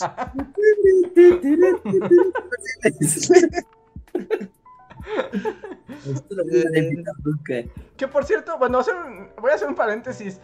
Pero, por ejemplo, en Graham Norton sí es estresante si tu, su anécdota no es suficientemente interesante, ¿no? ¿Las prepararán antes? Yo creo que sí, yo creo, o sea, bueno, como o sea, todas esas anécdotas están súper planeadas, ¿no? Es así como vamos a hablar de esto y esto y esto y esto. Nadie llega, o sea, Graham Norton sabe exactamente qué va a contar cada persona, ¿no? Se ha hablado, así con los agentes de Graham Norton han hablado con los agentes de los actores y, o sea, según yo nada de esa espontaneidad es real. Es que es ni en él ni ningún show, o sea, cuando vas, ves a Jimmy Fallon y le preguntas así como, oye, este, no sé, este... De Ariana Grande. Black Black. Jack Black, escuché que el otro día estaba, o sea, eso ya se habló y es así como Jack Black dijo, voy a hablar de esto, y, o sea, eso ya. Y la anécdota es esta, ¿no? Pues yo Realmente toda la espontaneidad de los shows no existe. Pues, o sea, pues supongo, porque si no, es que todos son demasiado witty y super hábiles para sacar anécdotas de la nada. A mí me preguntan eso como de, a ver, cuenta lo que te pasó ayer y es como, ¡ah! Sí, según todo eso está súper acordado, así de, vamos a hablar de esto y esto y esto y, esto. No sé si mata la magia de Graham Norton, pero pero sí, ¿no? Y hasta ellos los deben coachear de, del programa Ver por aquí, entonces. Es más, yo sé, yo siento que hasta varias son falsas. O sea, varios actores que seguro son como nosotros, así que, que no. Ajá. Los deben de coachear de mira, aquí hay una anécdota cagada y la tienes que contar así como en perros de reserva, que le enseñan a contar un chiste. Ah, o sea, ¿de plano crees que ni siquiera sean sus historias? O sea, no todos, pero hay, luego hay ciertos actores que. o gente no sé, una vez, por ejemplo, yo, post escándalo Harvey Weinstein, Ajá. Vi el, Graham Norton de Harvey Weinstein. Ajá. Porque estuvo una vez, ¿no? No sabía, pero qué incómodo. Creo que está en internet, creo que está en internet. Pero según yo, con él se le nota, porque no es como un actor o un artista que, que, sea como su cosa, ¿no? Estar frente a las cámaras y ser espontáneo y contar cosas y así. Sino que es un productor malvado que viola personas y es horrible. Ajá. Y según yo, a él se le nota. Se le nota que es así como que Graham Norton dice, ¡ay, supe que el otro día estuviste con tal cosa! Y es como el cue. Ajá. Y se nota así como ya lo tiene ensayado y es así como, sí, déjame contar. Pero es muy falso. Es totalmente mm. falso y totalmente. Eh, esta anécdota la llevamos planeando por. O sea, ya la, la practiqué y la practiqué una y otra vez. Es posible, porque, por ejemplo, cuando uno cuenta una anécdota, o sea, que es que requiere contexto, ¿no? Que tienes que explicar, ah, yo estaba yendo a tal lado y pasó esto y esto y esto, y tienes que contar algo más desarrollado.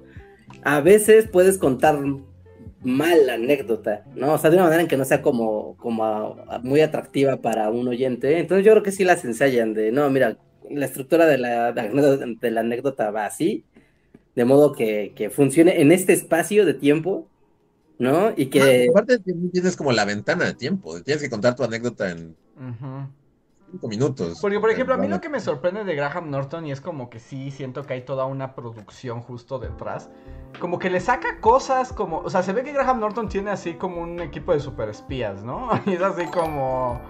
Sabe todo lo que les pasó a los otros y siempre da cue a una gran historia. Entonces yo me imagino que sí, los agentes de Graham Norton presentan al actor su investigación o los puntos que quieren tratar y la gente del actor eh, elige qué historias y aunque yo no creo que estén tan ensayadas, pero al menos todos tienen en la mente idea de como por dónde va el rumbo, entonces van como... como- Sí, sí, saben, saben qué se va a preguntar, ¿no? No va, o sea, porque por ejemplo en el mundo de los managers también está esto como de mi, mi talento no va a hablar de este tema ni de este otro, por favor, no, no demandas.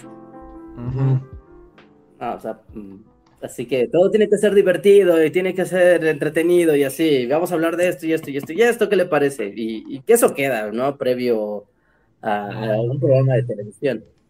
Sí. Volviendo al tema, yo, yo no conté mi anécdota. Es mi momento, Graham.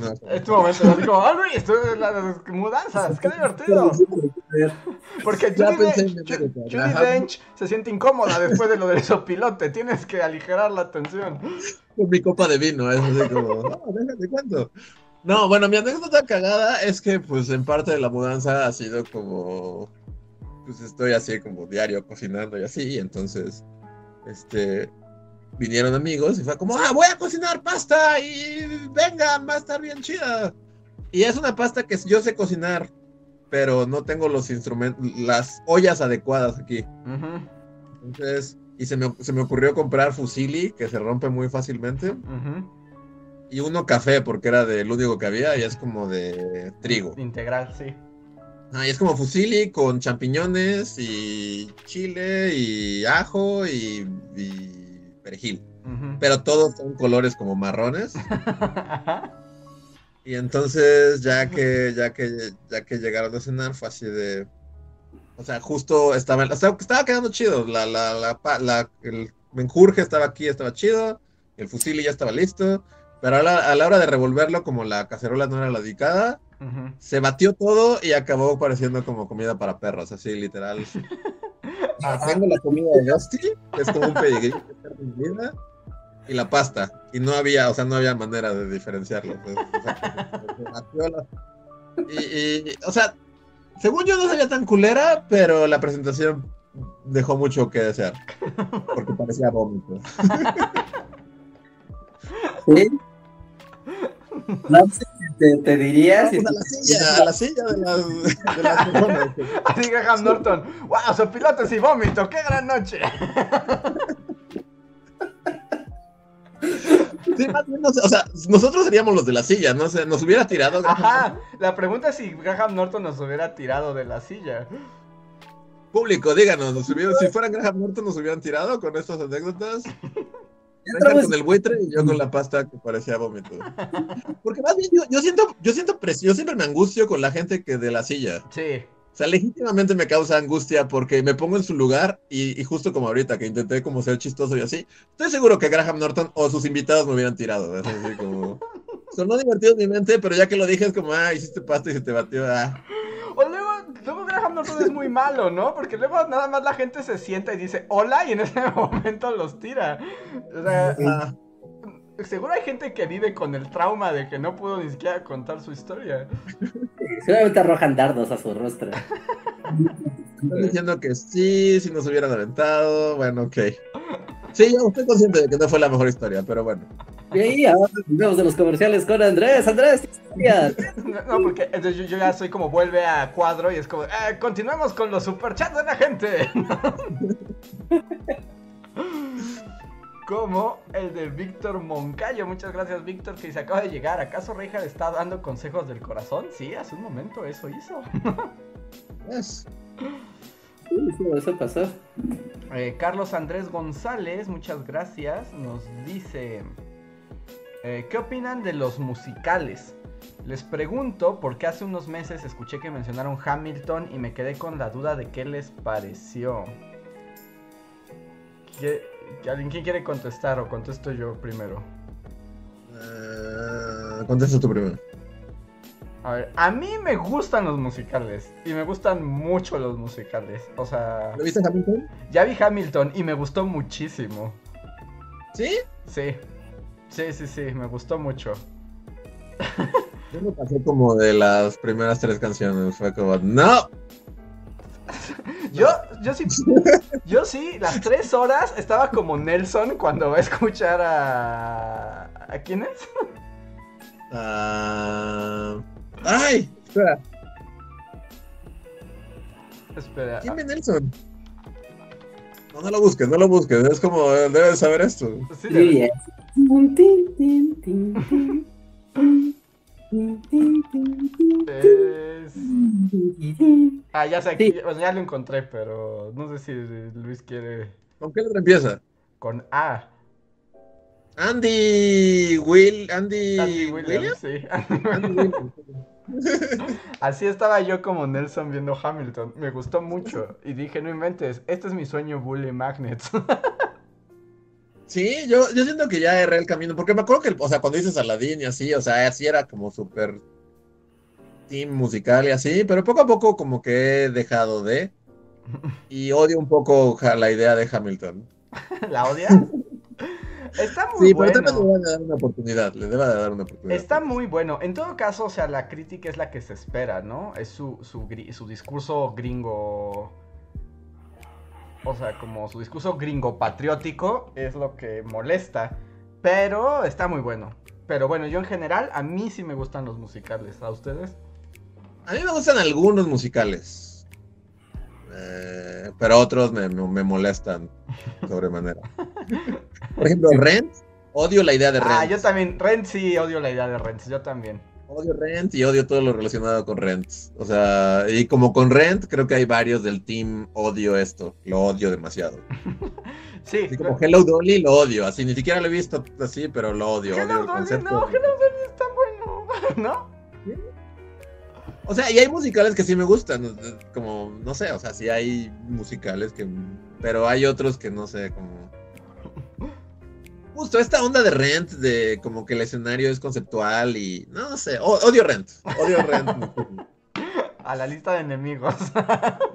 Por ejemplo, también nunca lo he visto, pero el fantasma de la ópera me molesta sobremanera como todo. Todo lo O Cats, no mames. Suena como una pesadilla. El fantasma es que está bueno. Aunque yo voy a hacer un comentario rápido, pero hace poco escuché un podcast sobre un libro de un cuate que hizo un reportaje sobre los músicos del fantasma de la ópera.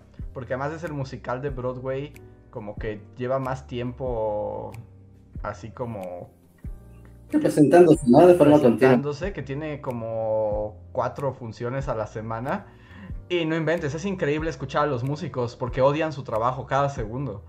Porque imagínate, tienen que tocar la música del Fantasma de la Ópera como cuatro, cinco veces por semana.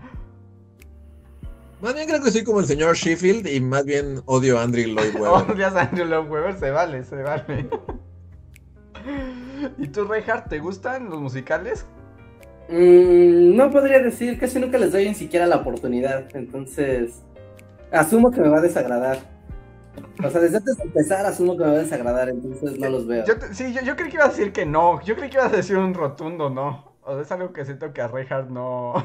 y los musicales no te veo en el mismo universo. Ajá, sí, Sí, en esa dimensión no nos encontraríamos. Pero tampoco es que se- sepa mucho, ¿no? Que diga, ah, lo vi y me sentí aburrido, ¿no? ¿Qué fue estuvo? No, la verdad es que simplemente me pasan indiferentes. Así que ni sí ni no. Pero, por ejemplo, um, las películas que tienen como pues, su sección musical, pero que tienen una pequeña sección musical, sí me gusta. Pero no me gusta es que toda la película sea musical. Eso sí es como de, ay, Como los miserables, que no digan una sola oración sin cantar. Es como, ¡habla! ¡habla! ¡habla carajo, habla como la gente! Reinhardt gol- abofeteando a Jan Valjean. Sí. Eh, también es como, o sea, porque son dos géneros distintos, ¿no? O sea, también como el musical en el cine, también es como un género que. como que ha ido en picada, ¿no? Sí, ha, tenido mejores momentos el musical en el cine. Que además, pues sí tiene mucho más impacto en teatro, ¿no? O sea, es que, es que son experiencias diferentes. Aunque hay muy buenos eh, musicales en cine también. Ajá, es que como espectáculo, en como espectáculo en vivo, el musical, ahí sí tiene muchísima, muchísima onda y es muy divertido. Pero en, no sé, en, película, aparte yo lo asumo a verlo en un DVD, ¿no? No en el cine. No, y, es como, no, estos, no, no, no, no, no veo el arte, esto está editado, no, quiero ver a un cantante así, no todo el escenario. Ahí justo los miserables, ¿no? Es así como, ¡lo cantaron frente a la cámara, Reinhardt! ¡Míralo, míralo de cerca! ¡Mira sus poros! Te das totalmente. ¡Mira! ¡Mira mis tejados! ¡Mira la ropa! Pero bueno, creo que hasta ahí. Pero ahí estamos más o menos en el mundo musical. Em, luego tengo un super chat de Víctor Moncayo que dice que él tiene una anécdota de mudanza. Empezó en Holanda, la familia Frank, no podían llevar consigo muchas cosas. Así como, ok, ya vimos a dónde va esa anécdota. Ah, ok, ya entendí. Ángel Trejo es el último super chat de la noche. Muchas gracias, Ángel. Aunque creo que Ángel es como nuestro. Luego es como nuestro marqués, que nunca. Luego no nos dice nada. Déjame Ajá, ver sí. si nos puso algo. Si no, igual te agradecemos muchísimo, Ángel. Creo que no, no nos escribió. Pues con esto, amigos, llegamos al final de el Esos tipos opinan 268 del podcast de los Bully Magnets. Espero se hayan divertido. Reinhard, ¿hay cosas que decir? Ah, sí, una petición para el público. ¿Cómo le vamos a poner al, al de hoy, eh? Ahí pasaron muchas cosas muy aterradoras, creepy y, y divertidas también. Como qué, qué voy a ponerle de título a este, a este capítulo. Pónganlo en los comentarios o aquí en el chat. A ver si vienen ideas. Y bueno, aparte de esto, pues ya saben amigos, lo de siempre, pasen aquí abajo a la descripción de este video para que vean un montón de ligas. Está nuestra liga de Patreon, está nuestro Discord, si quieren unirse al Discord de Bully Magnets, también está ahí la liga para que consigan nuestro libro de historia mundial de nuestros grandes errores. Pasen, pasen, consíganlo en digital y en físico y regálenlo y, y todo. Y todo, y todo, todo, que siga circulando. Y pues las redes sociales de todo el show. Y hasta mero abajo van a poder encontrar los twitters de nosotros tres. Si nos quieren seguir en Twitter, pues ahí están los twitters de Luis, de Andrés y mío. Pero es que hay dos, dos, dos este, eh, sugerencias para el título que me hicieron reír. Una es que sea Vas Carnal ¡Qué horror! Y la otra es cuando un buitre se comió a un perrito. Yo esa anécdota del show de Graham Norton, así, justo al lado de Judy Dench. Sí, pon... Hay que unir a Judy Dench y a Graham Norton en la portada. y que se titule Cuando Buitre se comió un perrito.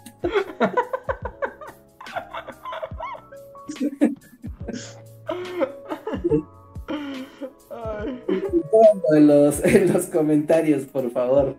Y, esperen, así, y no olviden dejar su like, amigos. Dejen su like, eh, ahorita que todavía estamos en el en vivo. Dejen su manita arriba para que vayan dejando aquí las reacciones y el algoritmo de YouTube nos permita seguir distribuyéndolo. Suscríbanse al canal si es que aún no se, se han suscrito. Y recuerden, si nos están escuchando en iTunes, en Google Podcast, en Spotify, recuerden que el podcast en vivo siempre es lunes y jueves a las ocho y media más menos, siempre, y la interacción en general, los superchats, el- la interacción con nosotros es en YouTube, ¿no? YouTube, ocho y media de la noche, suscríbanse al canal de Bully Podcast, y si quieren comentarnos, dejar superchat, dejar comentarios para la sección que a nadie le gusta, recuerden, YouTube es la opción. Y pues bueno, eh, no queda más que eh, dejarlos aquí espera para el post cotorreo Quédense todos miembros de comunidad. Recuerden, pueden dejar sus comentarios en el post para que los leamos y los comentemos un ratito antes de ya irnos. Va. Así que, pasámonos. Vámonos a los créditos. Muchas gracias a todos. Y ahorita volvemos para el post-cotorreo. Siguiente sección de la banda. Es como, nos llevamos ahí como, a continuación la y después la anécdota de Hugh Jackman. Espérela.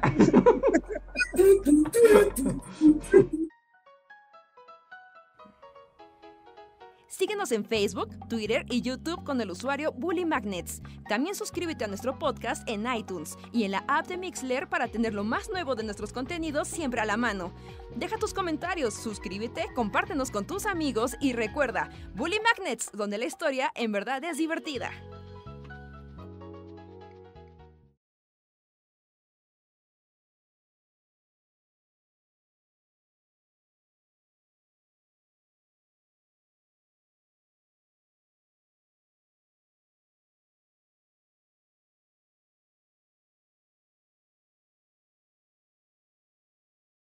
Estamos de vuelta, gente del miembros del el canal de Bully Podcast. Hola nuevamente, manifiéstense amigos.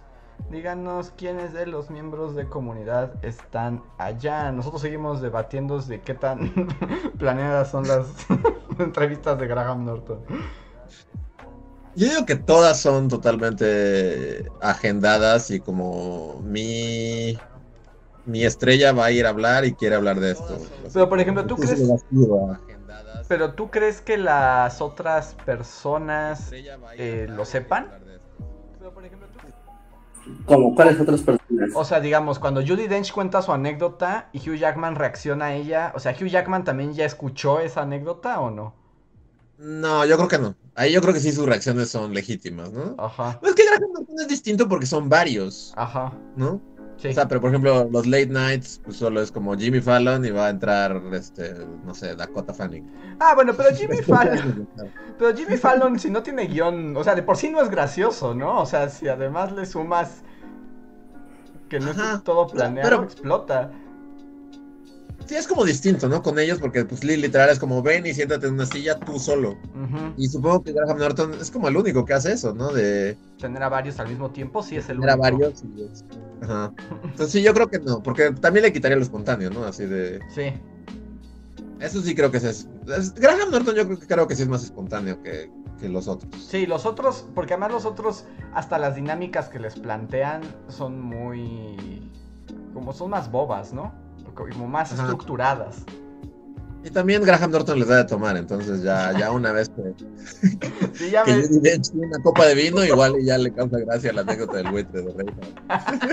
¡Oh, Reinhardt! ¡El buitre fue hilarante! Esto traje me causó muchas emociones simultáneas, esto...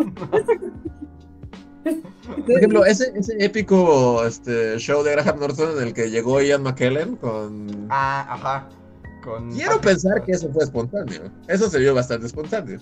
Se vio bastante espontáneo. Tal vez solo el que sabe todo es Graham Norton, es por Puppet Master, ¿no? Sí, él es como la... Pero eh, me gusta pensar, porque además, bueno, independientemente de si son... O sea, es un muy buen show. ¿Qué ha seguido en el ¿La pandemia no mató a Graham Norton? Creo que sí. Bueno, ya no he visto nada de él. A mí antes me llegaban cosas como de. ¿Te gusta Graham Norton? No, ríete con esta anécdota de Reinhardt y del buitre. Y ahora ya no me llega. Sí, no, yo también hace mucho que no veo. Bueno, es que ya no. O sea, sí, en general no, no veo la tele y ya no tengo el canal de la BBC, pero no sé si siga vivo o si lo mató, porque el distanciamiento social es como anti-show de Graham Norton. Sí, no, pues mata todo. No, no lo sé. A ver si alguien en el chat dice. Y aprovecho para saludar a los miembros de comunidad que nos apoyan mes con mes. En serio, muchísimas gracias. Que ustedes son un gran, gran, gran, este, como, ¿cómo se dice? Como endorsement, así. Son nuestros mesías que nos ayudan a continuar con esto mes a mes. Como, y están aquí presente. Eh, José Antonio Bricio, Javan GGG, Margarita Vázquez, Rana Verde Azul, I Can Sing, Shadow, Jeremy Slater, Ricardo Saúl, Gustavo Alejandro, Ale Viste Arte, Uciel Montoya. Muchas gracias por estar aquí con nosotros y apoyarnos mes a mes. Nos dicen hola, hola, buenas noches. Marco Cuarto dice, hoy trabajé desde las 8 a.m. y acabo de terminar en teoría. Oh. Ya vete a dormir, Marco. Descansa. Ya son muchas horas. Sí, sí, toma algo calientito y a dormir, descansar. Nos pregunta Osiel Montoya si nos gusta Chicago el musical. A mí sí. Sí, sí, sí. Ah, ¿Hablamos mal de Chicago hace algunos podcasts? No, sí. No, no, ¿verdad? No, creo que nunca hemos hablado mal de Chicago. Este, sí, es bueno. Yo solo he visto la película, digo, nunca he visto como el show Sí, a mí yo también ese solo he visto la película. Por ejemplo, uno que sí he visto, o sea, como en vivo, pero prefiero, y lo prefiero en vivo a las películas que hay, es el violinista en el tejado, por ejemplo. Eso es como un gordo cantando que fuera rico. o sea, sí, pero la obra es muy buena. Pero como que en cine, en cine nunca ha funcionado muy bien. Que sí, o sea, es cagado como en el Imaginarium solo aparece así como Pedro Armendáriz cantando. Si yo fuera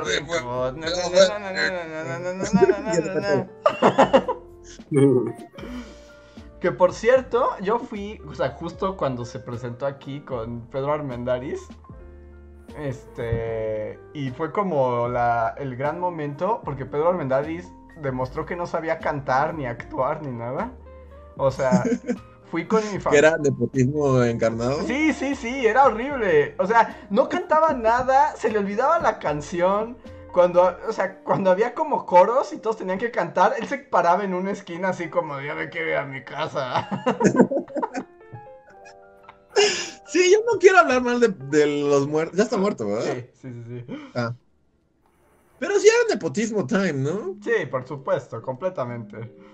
Porque yo cada que sale, o sea, nunca, pero cada que sale en una película es como este, güey. Neta, yo actuaba mejor en Bully Magnets, Sí. nosotros. Y esa vez tengo que me acuerdo mucho porque fui con mi familia y hasta la fecha mi mamá así escupe sobre la tumba de Pedro Armendáriz por... Bueno, el fantasma de Pedro Armendáriz ahora está ah, oficialmente en la lista de nuestros enemigos. Pero es que era muy malo, muy, muy malo. O sea, nada más Es malo, es muy malo. En todas las películas que sales como este señor, ¿por qué está ahí? Es como si le dijeras a tu papá así de, papá, voy a hacer un corto, actúa como el presidente. Y, tu papá actuaría igual o mejor que Pedro Armendáriz. Sí, no, no, no, Pedro Armendáriz, nepotismo time, o sea, era un pez y no cantaba nada, te digo que era una papa, no bailaba, no, no hacía los coros, era así como, ¿qué hace este señor aquí? Porque es el personaje principal de la obra. ¿Estará en YouTube así el violinista del tejado de Pedro Armendáriz? No lo sé. Y no, no, lo había, no, no sabía que el poscotorreo iba a, deri- iba a derivar en, en hablar mal de Pedro Armendáriz, pero... La tumba de Pedro Armendáriz. Nunca lo había pensado hasta ahorita que estamos teniendo esta conversación, pero es que sí, cada que aparece en, el- en escena, ninguna película que lo haya bien, ni, ni, ni en, ni en Furcio, o sea, No. hasta en Furcio actúa mal. En Furcio actuaba mejor Furcio, que era un animatrónico de... Exacto, Furcio era un animatrónico de los noventas y actuaba mejor que Pedro Armendáriz. así. Bien estamos.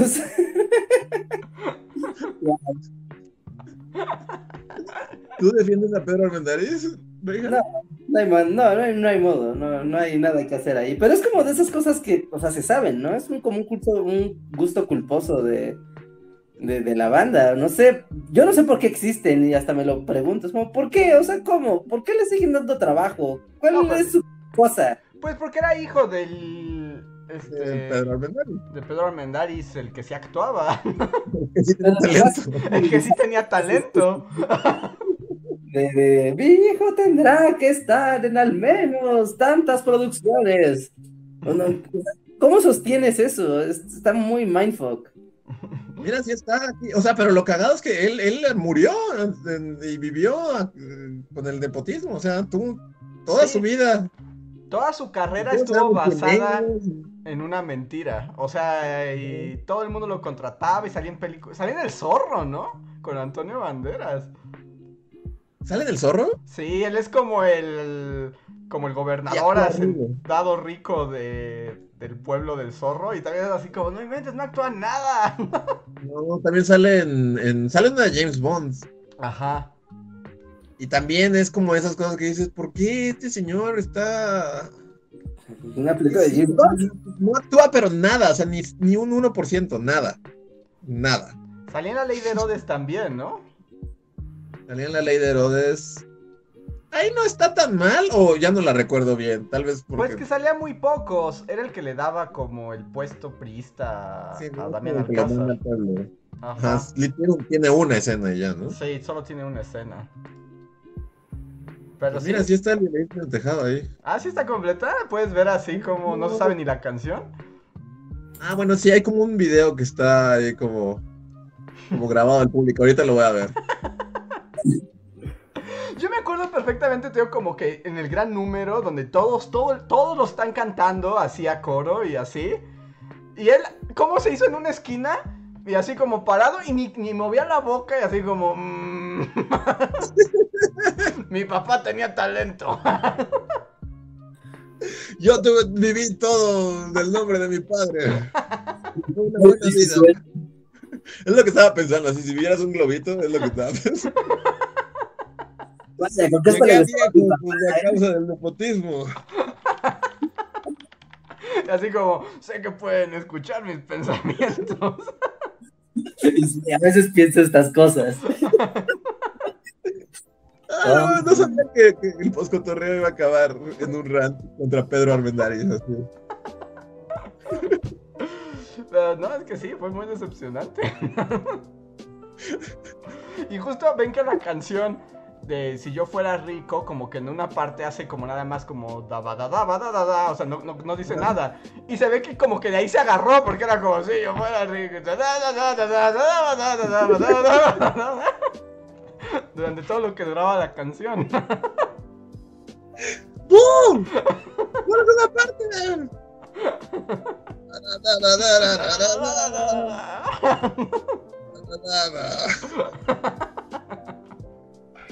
Sí me pasó como Homero, así de, o sea, neta tuve mi momento de, oh, creo que odio a Pedro Armendáriz.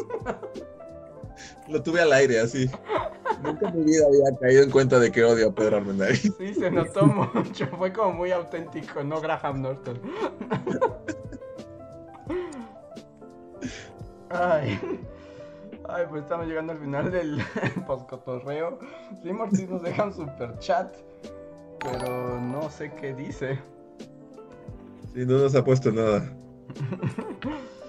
Tal vez vaya a defender a Pedro Armendáriz Jr., que hay que aclarar, ¿no? Porque si es Pedro Armendáriz Jr. Junior, sí, sí, porque Pedro Armendáriz, Pedro Armendáriz, pues él sí era un actor de, de veras.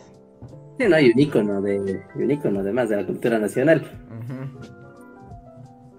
Hay un Sí. video, sale. Tener el Junior integrado en México es como una maldición, ¿no? No hay nadie que tenga el nombre Junior integrado y ido bien. Pues es que ¿No? sí. ¿No? O sea, ¿en quién piensas cuando piensas en fracasados Junior? No empezar a aprender el Junior, por supuesto. A la vez es como, o sea, fue todo menos fracasado, fue un millonario, y seguro tuvo una casota hasta que se murió a causa del nepotismo. Sí, consiguiendo papeles incluso en Hollywood. Ajá. De nada.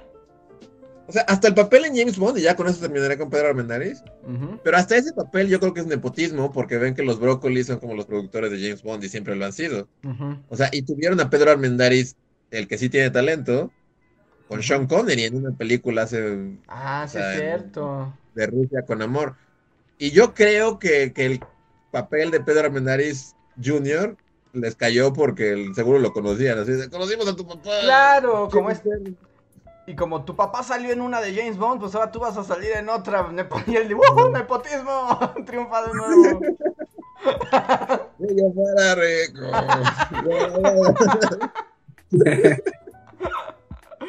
Dale del nepotismo, sí, no inventes, wow. Ah, ya llegó ahora sí. Slim Ortiz dice: eh, Para patrocinar el minuto deportivo de un fan frustrado que ya no ve el foot, ¿creen que ganará Cruz Azul la final o hará récord Guinness de finales perdidas? Me acabo de enterar de esto. Uy, está la Claro final. que no, porque Cruz Azul nunca gana. Es así como. O sea, esa es la ley, ¿no? Ese es el chiste, o sea, es que el, el equilibrio del universo, así, que los planetas tengan una órbita definida, depende de eso. O sea, si el Cruz Azul gana, Júpiter va a estrellarse con Saturno. Sí, sigue, sale volando así, sale del sistema solar, así. es en línea recta. Sí, Pues, O sea, no, sí, yo lo- supongo, ¿no? Pues, tú sabes más de fútbol. ¿Contra Sí, quién va a jugar? Yo no tengo idea de nada de esto. contra Santos, contra Santos Laguna. Contra Santos y están jugando el partido de ida de la final del fútbol hoy y creo que se va a jugar la final final el domingo y pues ya. Y si creo que va a ganar, yo quiero y deseo que pierda el Cruz Azul. Para Lo que los planetas continúen su órbita natural. Sí, si no, el planeta se va a ir de la órbita. ¿Qué prefieres? ¿Que gane el Cruz Azul o seguir teniendo Júpiter? Primero, prefiero Júpiter. Sí, sí, sí. No, ya, ya aparte de eso, porque el Cruz Azul ha tenido como muchos escándalos ahí como raros. y como de que ha perdido partidos como adrede, finales adrede, para poder correr a sus jugadores, rescindirles el contrato y pues, venderlos por una millonada, ¿no? Como que ese es su negocio. Y entonces yo cuando me enteré de eso fue de, no, un equipo que juega, que no respeta a su afición y pierde adrede partidos, no merece ninguna simpatía, que pierda hasta que se acabe el mundo. wow, te acabas de mandar una maldición así al Cruz Azul. Sí, así podemos yo puedo agregarme a la lista de enemigos. Si no de Bundy, al menos mías. Así, pues ya salieron dos, el Cruz Azul y Pedro Armendáriz Jr. Pedro Armendáriz Jr., que ese sí fue fuerte, ¿no? Sí. es casi toda, como una furia contenida. Es un momento, debo de decir que, que tanto odia a Pedro Armendáriz Jr. Así como, nunca había tenido la oportunidad. Esto no se va a volver a presentar. No sabía que estaba en mi interior toda esa furia contenida. y que ya nada más, por cierto, me acaban de avisar que sí existe aún el show de Graham Norton en línea. ¿Ah, sí? Ah, ok. Ok, ok. Pero bueno, yo creo que con esto sí, ahora sí ya nos despedimos. Muchas gracias a los miembros de comunidad y saludos a quienes nos están escuchando en segundo plano o a los que nos verán en el editado. Nosotros somos los Bully Magnets y nos vemos la próxima semana. Bye. Bye.